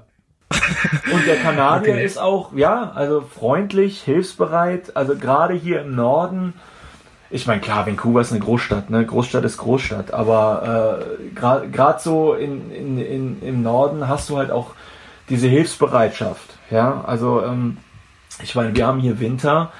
Äh, wir hatten jetzt gerade wieder einen Winter, der war richtig knackig mit minus 38 Grad, ne? Und äh, also kühl im Schatten, ne? Kühl im Schatten und wir haben, wenn dann, wenn du dann an der Straßenseite ein Auto siehst, wo, wo ganz klar jemand drin sitzt, da hältst du an. Ja, äh, das ist, äh, dann fragst du, ob alles in Ordnung ist. Und, und äh, weil, ja, und, und, lauter so Sachen oder wenn du irgendwo in der Pampa bist und sehr, sehr hilfsbereit, sehr freundlich alles dann nochmal so eine Anekdote auch, die mir mein Vater auch irgendwie 15 Mal erzählt hat. Der hat, bevor er diese Touren gemacht hat, irgendwie auch mal eine Tour alleine gemacht. Ich glaube, die war kleiner, aber da hat er sich einfach irgendwie gesagt, bevor ich jetzt da irgendwie Leute äh, führen kann, muss ich das einmal auch irgendwie kurz äh, selbst kapieren, wie das so ist. Und hat dann auch erzählt, dass er irgendwann auf irgendeinem, äh, auf irgendeinem von diesen Straßen halt, die ewig durch den Wald geführt haben, ist halt auch einfach irgendwann viel zu schnell gefahren weil du willst ja irgendwo ankommen und dann ist, wurde er wohl irgendwie von einem Polizisten angehalten und er hat auch erzählt, dass er den einfach völlig glücklich die Tür aufgerissen hat und gesagt hat, hallo, schön jemanden zu treffen und so und der Polizist halt einfach nur gesagt hat, ja, Entschuldigung, sind gerade viel zu schnell gefahren und mein Vater auch schon so kurz vorm Durchdrehen war, weil er gerade zwei Wochen irgendwie auch schon alleine irgendwie gewesen ist. Das klang dann auch so nach so einer Begegnung, wo man einfach froh ist, irgendeine menschliche Seele nochmal zu sehen. Ja, klar. Also ich habe, äh, als ich das erste Mal nach Kanada kam, äh, nach Prince George damals, habe ich mir äh, von inzwischen meinem Schwiegervater, damals äh, äh, Vater meiner, meiner äh, zukünftigen Frau, habe ich mir so einen fetten Geländewagen geliehen Und ich habe meine erste Yukon-Tour damals alleine gemacht und bin dann einfach mal nach, nach Whitehorse und Skagway und so. Und mhm. äh, ja, und ich habe das damals im Oktober gemacht. Und da ist dann wirklich schon äh, nicht mehr so viel los. Und das ist schon wahr. Also man kann hier, du kannst hier ohne Probleme auch mal drei Tage fahren. Ja, also auf den Waldstraßen, auf dem Highway natürlich nicht, aber oder selbst so die, die, äh, die Rückseite von den Highways nach Whitehorse hoch, dieser, dieser abgelegene Highway, da siehst du dann vier Autos am Tag. Ne? Also das äh, kann, kann einem schon mal passieren. Und äh, ich habe ich hab eine geile Geschichte, äh, als ich äh, damals nach, nach Whitehorse gefahren bin ähm, hat mein, mein jetziger Schwiegervater mich gebeten, äh, von einer Freundin da oben ein Bild abzuholen. Also so ein gemaltes Bild, ein Gemälde. Und das haben wir dann hinten im Truck reingehabt. Und ich habe mir dann überhaupt nichts dabei gedacht und bin dann über die Alaska, über die Alaska-Grenze nach Skagway reingefahren und hatte meinen Pass nicht dabei. Und äh, dann und Skagway macht im August mehr oder weniger zu für den Winter, ja, weil das ist so ein, das ist so der Anfang von dieser Klondike-Route und dann kommt dann vom Frühjahr keine Fähre mehr hin. Und ähm, ich war dann also in Skagway an der Grenze und wollte dann wieder nach Kanada rein und dann sitze ich da, sitze ich da mit einem geliehenen Truck, des, der nicht auf meinen Namen ist, mit einem Bild, einem Gemälde im Kofferraum ohne Pass an, an, an der Grenzstation. und äh, ja, es war, das war schon cool. Merkst du aber selbst, ne? Also. Ja, ja, selbst verkackt und ich hing da echt sechs Stunden fest und die wollten mich nicht mal reinlassen und äh, dann haben die, dann hat also diese Grenzbeamtin dann irgendwie meinen, meinen, meinen jetzigen Schwiegervater angerufen und dann haben die da über Fax also bestätigt, dass alles seine Richtigkeit hat und so, weil, weil, weil, sonst hätte ich da in Skagway festgesessen, ja. Und Wundert mich, dass sie nicht gemorst haben eigentlich, ja. Nee, also das ist, das ist, finde ich auch immer ganz interessant. Also hier in Kanada, ähm, ich war jetzt vor, vor anderthalb Jahren in Deutschland zu Besuch und äh, plötzlich ist dann mein, mein Handyempfang weg irgendwo äh, zwischen Bonn und Siegburg äh, auf der Schiene oder so. Ja, hier in Kanada ähm, hast du eigentlich im Umkreis von, ich sag mal, 20 Kilometern am Highway-Netz überall Empfang. Das ist äh, teilweise echt beeindruckend, wie hier technologisch äh, du fährst da acht Stunden und hast immer noch Handyempfang, ja. Ja, das liegt aber auch einfach daran, dass Deutschland da irgendwie Probleme hat, glaube ich. Ja, nee, aber man, also man, man denkt dann immer so absolute Pamper und klar, aber das, das technologische Netzwerk hier ist wirklich tipptopp. Also alles, alles vorhanden. Geil, das heißt, ich kann irgendwann, wenn ich dann mit meinem selbstgefangenen Fisch vor meinem Zelt sitze, trotzdem auch noch eine WhatsApp schicken.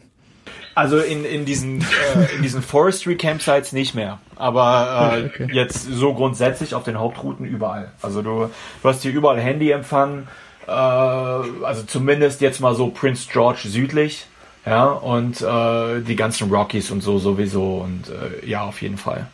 Also schon mal, äh, schon mal als Vorwegphase, das ist echt sehr, sehr schön zu hören, äh, wie jemand, der dahin ausgewandert ist, sich auch nach, gut, du bist jetzt sechs Jahre eben in ähm, St. George, aber du bist ja schon seit, ich glaube, elf Jahren oder so hast du gesagt, in Kanada, äh, sich immer noch so für dieses Land begeistern kann und einfach so froh ist, dass er da ist. Ich finde das einfach eine, eine, also das Voll. ist ein wunderschöner Podcast und das ist einfach total toll, Absolut. wie begeistert äh, du auch jetzt nach dieser Zeit immer noch von diesem Land bist und einfach sagst, ja, hier ist einfach geil, so, ich habe einfach ein geiles Leben. So. Ich freue mich auch einfach, dass ich anscheinend 20 Jahre lang recht hatte mit dieser, mit diesem Wunsch, dass es auch wirklich so geil ist. Das ist einfach sehr gut. Ja, also ich meine, das Leben, wie ich es mir hier halt ausgesucht habe, finde ich halt geil. Ne? Ich meine, es gibt halt, ich weiß, man muss halt drauf stehen. Ne? Also man, man, man, man, man muss hier im Norden du brauchst hier ein Hobby, ganz klar. Ja, du brauchst hier, du, brauchst hier, du brauchst hier und, und, du brauchst ein Outdoor-Hobby, ne? Und also ich, ich denke immer so, die Grundregel hier oben ist so, du brauchst ein Sommer- und ein Winter-Hobby, ja, weil der Winter hier ist halt lang, ja. Wir hatten jetzt gerade fünf Monate Winter und äh, du siehst dann hier auch mal drei Monate lang keinen Asphalt, ne? Sondern also Schnee und Eis und und und, und teilweise dann also so Januar, Februar ist dann auch mal ein paar, zwei Monate lang minus 20, minus 30 Grad und, und wenn du dann nur drin sitzt ne, und Netflix guckst, äh, ist natürlich scheiße. Ja, also, äh, also brauchst du ein Hobby. Also die Kälte ist eigentlich gar kein Problem, weil äh, es gibt für alles Klamotten, ja, und äh, kostet natürlich ein bisschen mehr, aber eine Sache, die ich ganz schnell gelernt habe hier oben ist, lieber nicht 100 Dollar sparen an einer Jacke, sondern kauft, kauft ihr die 400, 500 Dollar Jacke und die hält dann auch 15 Jahre. Ja, und das sind dann, ja. und also wir, wir sind hier, ich bin im Winter mehr draußen als im Sommer und die Leute denken immer, wir sind total bekloppt, weil es ist minus 30 Grad, aber die Leute in Kanada um euch rum oder die Leute in, zu Hause in Deutschland? Zu Hause in Deutschland. Hier ist das gang und gäbe. Also unsere Freunde, du, die Seen sind dann ja alle zugefroren. Und die Seen sind teilweise so zugefroren, dass du da mit dem Auto drauf kannst und Schneemobil sowieso. Und teilweise ist die Seenplatte auch so dick, dass du kannst da Lagerfeuer auf dem See haben. Ne? Also äh, jetzt, jetzt Disclaimer, bitte, bitte nicht nachahmen, ohne zu wissen, äh, äh ich, wie dick das Eis wirklich ist. Genau, ich will jetzt nicht, dass irgendwelche Hörer von euch äh, jetzt ein Feuer auf dem See machen. ähm, also bitte nicht nachahmen, ich bin, ich, ich trage keine Verantwortung. Aber äh, du bist so viel draußen, du hast halt einen dicken Schneeanzug an, du hast halt ein Lagerfeuer mit einer Palette Bier dabei und dein Schneemobil und es ist halt alles ein bisschen Redneck, aber äh, ja, es ist geiles Leben, ja. Und äh, wenn man darauf steht und wenn du sowas magst und Skifahren, Schneemobil, Eisfischen, äh, Langlauf, all sowas gibt's ja alles. Ne? Und, äh, und im Sommer dann natürlich klar, wenn du auf Zelten, Wandern, äh, Camping, Angeln, all sowas stehst, dann bist du hier genau richtig. Ja? Ähm, aber man muss, man, man muss es halt mögen.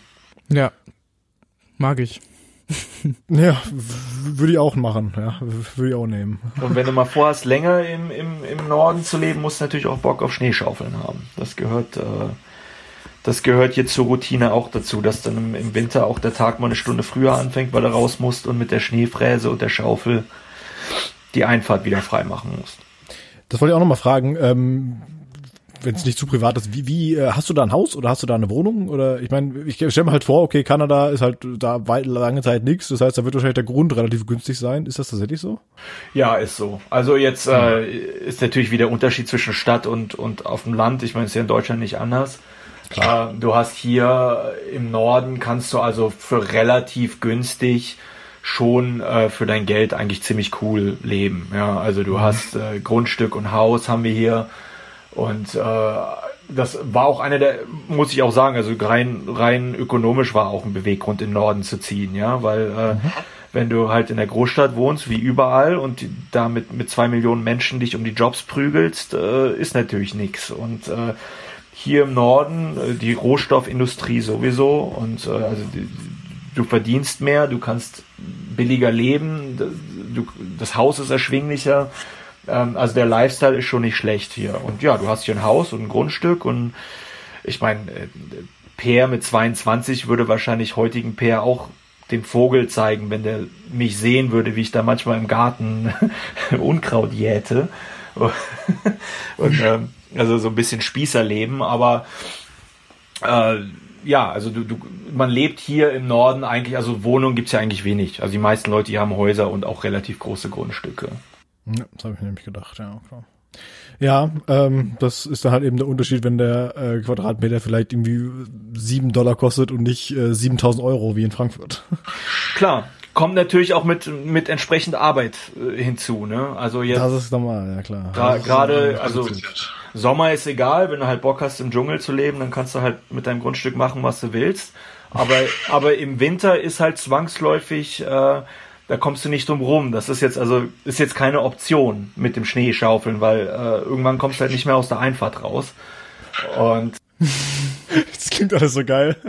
Und äh, und es ist halt, du musst halt echt hinterher sein. Also wir haben, äh, das, das fängt ganz am Anfang an, äh, dass du da also den Schnee freischaufelst und immer weit weg von der Einfahrt, weil es wird ja immer mehr und immer mehr und immer mehr. Und am Ende des Winters, ich, wir hatten ja auch schon mal Schneebänke, die dann drei, vier Meter hoch waren. Ne? Also das war das habe ich auch von durch Finnland mitbekommen. Ähm, da wird der Schnee äh, teilweise eben ähm, von der von der Stadt irgendwie von den von den Dächern geschafft, um äh, dann verbrannt zu werden, weil es einfach sonst nicht mehr geht, weil da so viel. Also ich meine, wenn da so viel der Schnee verbrannt, ernsthaft, ist ja krass.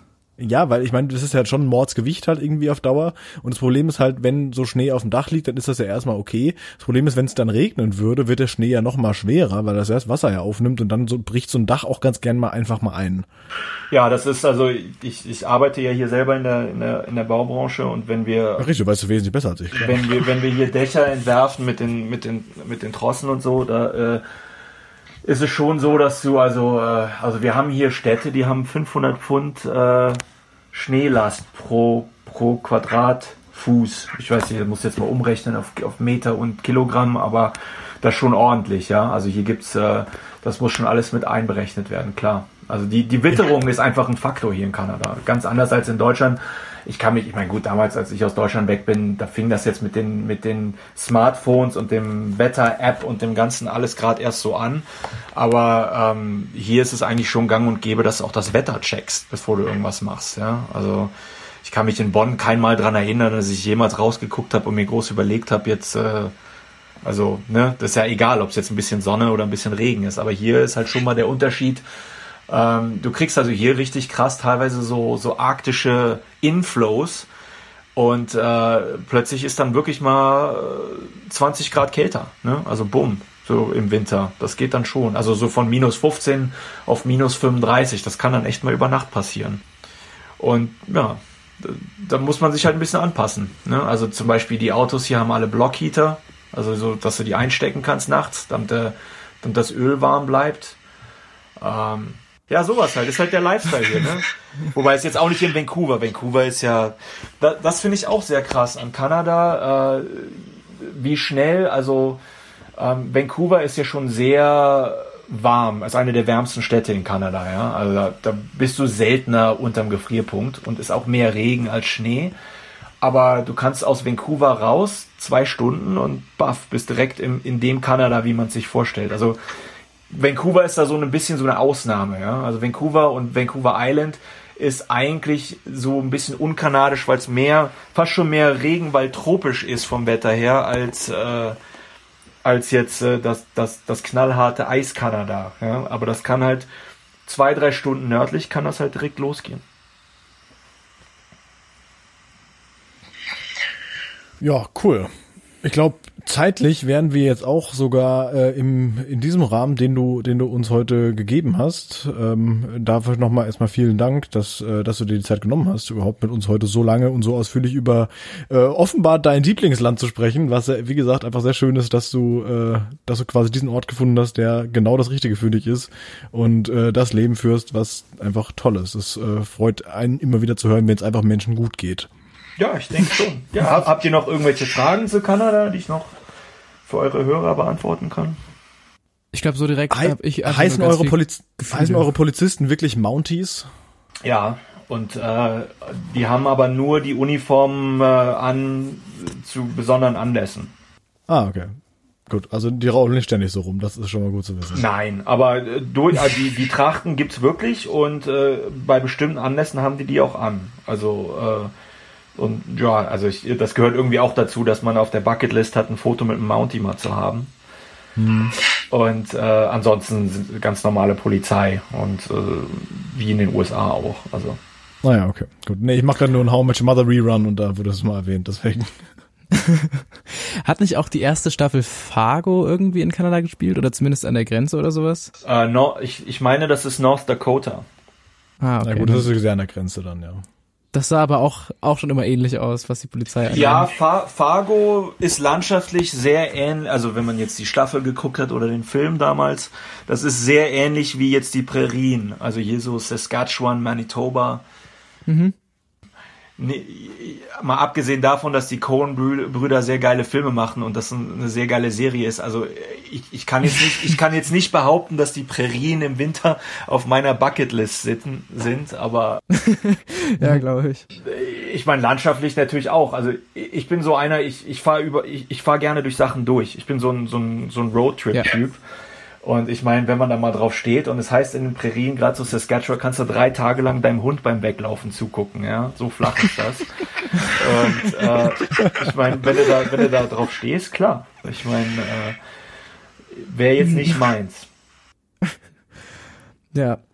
Also ich habe noch eine Frage und zwar, du hast noch gesagt, du warst auch in äh, Dawson. Ja.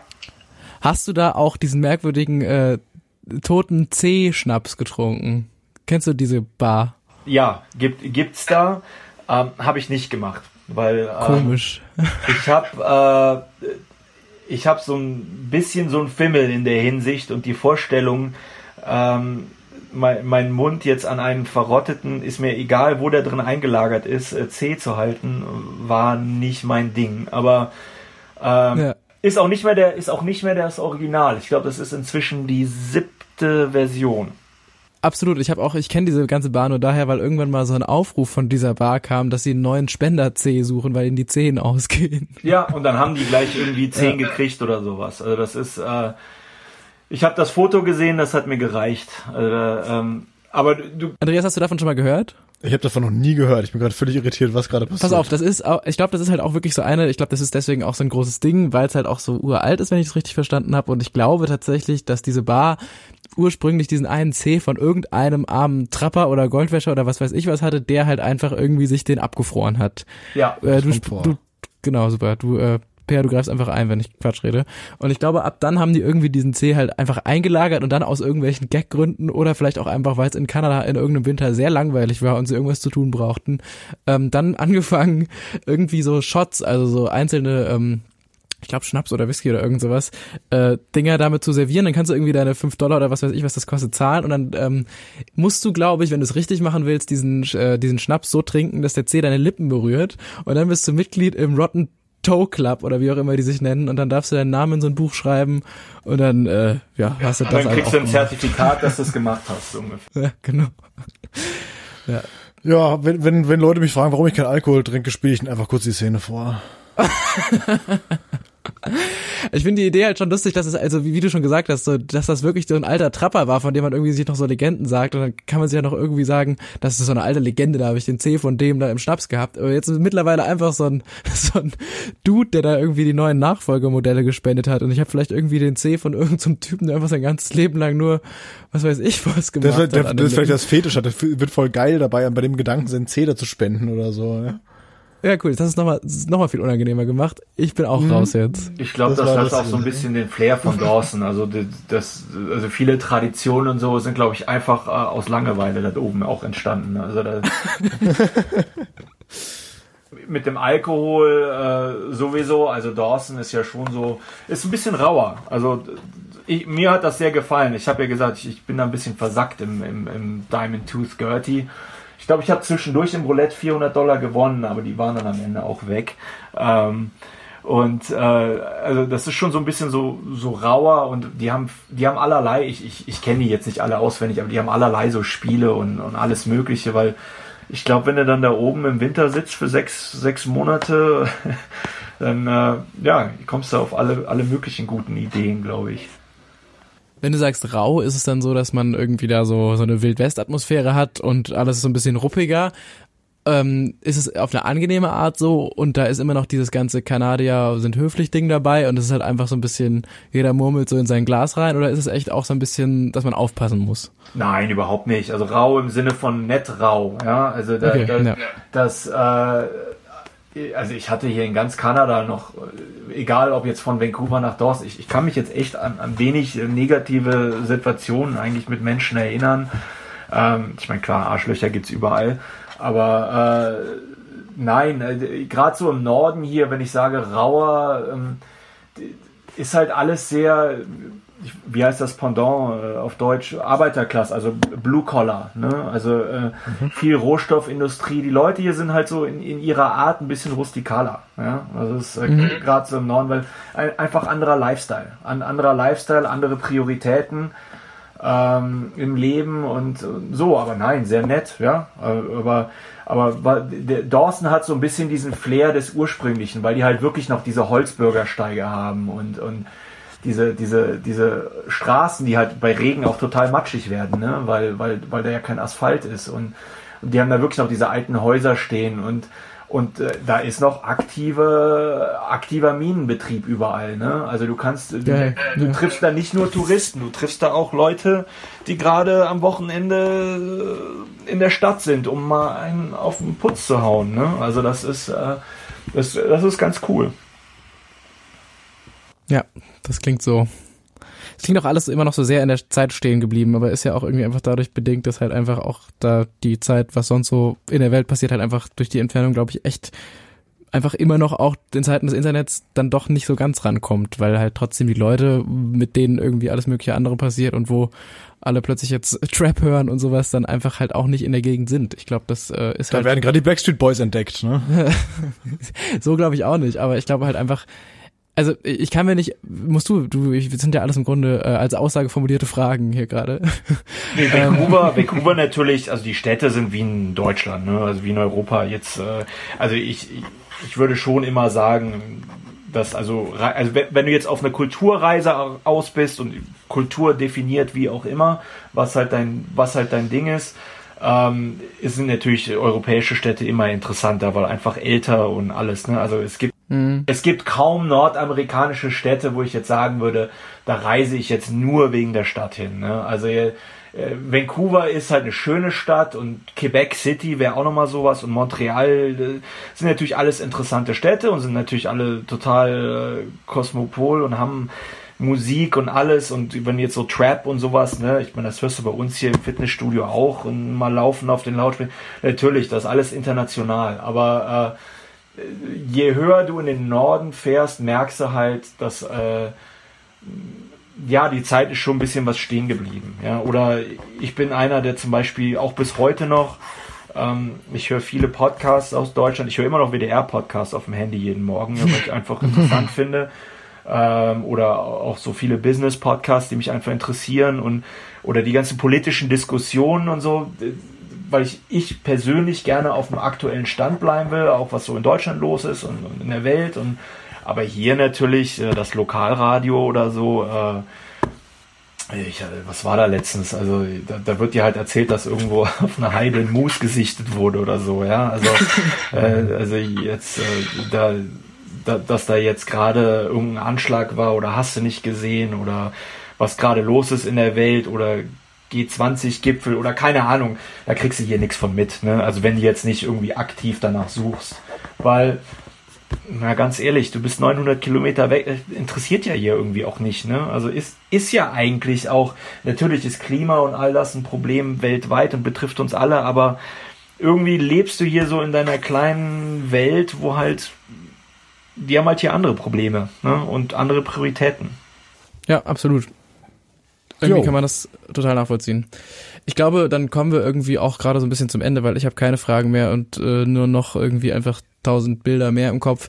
Ich mache jetzt gleich ein Sparschwein auf und fange ab da dann eine andere irgendwie jeden Tag ein Euro reinzulegen oder sowas in der Art und hoffe, dass ich irgendwann mal ähm, die Labroad-Folge aufnehmen kann, wo ich dann irgendwo in Kanada hock. Am besten mit dem Zoom vorm Zelt, mit dem Handy aufgemachten Hotspot und dann äh, bestätigen kann, ob das, was uns Per damals äh, im Mai 2019 erzählt hat, auch alles so seine Richtigkeit hatte.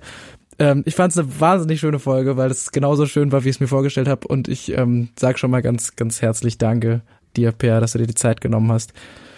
Und wenn ihr noch mehr Fragen habt oder mal irgendwie äh, Info braucht, ich, ich, ich helfe immer gerne. Sehr, sehr Wunderbar. gerne. Vielen, vielen Dank dafür. Und ein paar äh, Bilder wäre natürlich auch noch schön, wenn du dir sie ähm, so ein bisschen was zur Verfügung stellen kannst für unseren Instagram-Account, ähm, damit wir auch noch mal in, in, in visueller Form festhalten können, wie wunderschön dieses Land ist und was es da so alles gibt um noch mehr die Leute zum Reisen anzustacheln.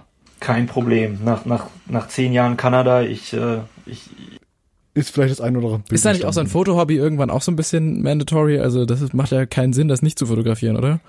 Ja, auf jeden Fall. Also ich, äh, ich habe viel zu viele Fotos von, von allem und äh, ich, ich finde es immer ein bisschen schade, dass heutzutage äh, mit dem Handy, also ich persönlich bin ein bisschen weggekommen von der großen Kamera und mache jetzt viel auch mit dem iPhone und, und und äh, aber ja, also ständig, immer, auch auch am Wochenende einfach wieder irgendeinen geilen See, geilen geilen Baum, geilen Himmel gesehen und zack hast du wieder fünf Fotos mehr drauf. Ja, glaube ich. Okay, ich ja. freue mich sehr auf die Bilder. Ich freue mich sehr, dass wir die Folge hier gemacht haben. Andreas, auch dir vielen Dank ähm, für deine Existenz und deine Stimme in meinen Ohren. Und, Danke, dass ähm, es dich gibt. Genau, danke, dass es dich gibt. Ich bin auch in so einer ganz kanadischen Stimmung jetzt. Ich möchte einfach alle nur umarmen und nett danach fragen, wie es ihnen eigentlich geht. Ähm, bis zum nächsten Mal. Das äh, war Folge nummerweise gerade gar nicht. Ja, 25, perfekt. Dann war das quasi auch äh, das Vierteljubiläum. Das haben wir, finde ich, angemessen gefeiert. Und bald mehr. Genau, bis zum nächsten Mal. Macht's gut. Tschüss. Ciao. Das war die wundervolle Kanada-Folge. Ja, dann mach ich das noch, mach das noch mal. Das war, das bitte drin lassen? nein. Das war die wundervolle Kanada-Folge. Wer noch ein paar visuelle Eindrücke ähm, sammeln möchte, schaut einfach mal bei unserer Instagram-Seite vorbei. Da hat der Per uns nämlich ganz ausgezeichnete Bilder geschickt, die wir da hochgeladen Ja. haben. Die gilt es Ja, natürlich auch noch kurz, anzuschauen. Andreas, mal kurz bisschen Transparenz. Während wir das hier aufnehmen, haben wir ja quasi den, diesen, diesen Instagram-Post noch nicht vorbereitet. Hast du die Mails aber gesehen? Ich habe hab schon zehn Fotos ausgesucht. Also das ist wirklich, was da jetzt auch nicht nur bei dieser Folge, ich bin ja schon während der Folge die ganze Zeit komplett baff, aber auch bei diesen Fotos, das ist einfach eine Frechheit, wie dieser Mensch einfach lebt. Also das ist, äh, das ist nicht nur, der macht nicht nur Urlaub, der, der lebt nicht nur wie andere Urlaub machen, der lebt so, wie andere Leute ihren Traumurlaub als Idee haben. Das ist wirklich eine Frechheit, wie schön diese Fotos sind. Also wenn sich es jemals gelohnt hat, für einen Instagram-Beitrag auf unser Instagram-Profil zu steuern, dann hierfür. Also es sind wirklich so richtige Klischee-Kanada-Fotos mit ewigen Weiten und äh, großen blauen Seen und Hirschen, die irgendwo gesichtet wurden und ähm, ja. Es war auch echt schwer, sich da zehn Bilder auszusuchen. Wir können doch aber den restlichen Bilder davon einfach bei Patreon online stellen. Das heißt, Leute, die noch mehr Bilder von da Wow. sehen wollen, posten einfach bei Patreon. Das heißt, wenn ihr sagt, boah, das sind ja geile Kanada-Fotos und ich bin zu blöd, die Google-Bildersuche zu benutzen und Kanada einzugeben, der kann uns einfach ein paar Dollar bei Patreon einwerfen und dann die selbstgeschossenen Bilder von Per Dodenberg anschauen. Perfekte, ungeplante Überleitung. Sehr, sehr gut. Ja, das stimmt. Das machen wir als kleinen extra äh, mini-netten Post. Genau. Hier sei nämlich auch nochmal kurz der, äh, der, natürlich der kurze Hinweis gegeben. Wir haben es am Anfang der Folge schon gesagt. Vielleicht seid ihr jetzt überzeugter, nachdem ihr euch diese, diese Geschichte angehört habt, von denen noch ganz viele weitere kommen sollen. Wenn ihr Bock habt, für solche Folgen ab und zu mal, ähm, 1,50 Euro als Dankeschön in die Kaffeekasse zu werfen, dann guckt vorbei auf Patreon Labroad. Das äh, ist überall, findet ihr überall hier in der Beschreibung zum Podcast, außerdem auf allen unseren Social Media Profilen. Wir werden es auch unter dem Instagram Post erwähnen und euch damit aber auch nicht weiter auf die Nerven gehen. Genau. Ja, mehr gibt es so eigentlich zu sagen. Vielen Dank fürs Dabeisein. Bis zum nächsten Mal. Macht's gut. Ciao. Und damit herzlich willkommen zur 25. Folge des Podcasts Abroad. Wieder mit dabei Live Platt. Einen schönen äh, Samstagnachmittag und äh, einen wundervollen Samstagmorgen nach Kanada, denn wir haben heute ähm, den ersten. Das war völliger Bullshit. Können wir nochmal von vorne anfangen? Ich habe mich total versprochen. Ja. Verzeihung. Den ganzen Namen von Per hast du auch drauf, Per Dodenberg. Per Dodenberg, ja, ich weiß. Genau, alles klar. Gut, dann fangen wir nochmal an. Ja. Und damit herzlich willkommen zur 25. Folge des Podcasts Abroad. Wieder mit dabei Live Platt. Hallo, guten Tag. Und auf der anderen Seite, am dritten Mikrofon sozusagen, sitzt heute mal wieder ein Gast äh, aus weiter Ferne. Und zwar ist das Per Dodenberg, der vor einigen Jahren nach Kanada ausgewandert ist. Wa- Wartet, Und, wartet ähm, mal kurz, Jungs. wir Wart, mal, wart mal kurz, sorry. Das habt ihr, das habt ihr hundertprozentig gleich drauf, weil bei mir äh, ist hier gerade Disco im, im Raum. Ähm, wart mal kurz, okay? Das sind alles Outtakes für hinter die Folge, gar kein Problem.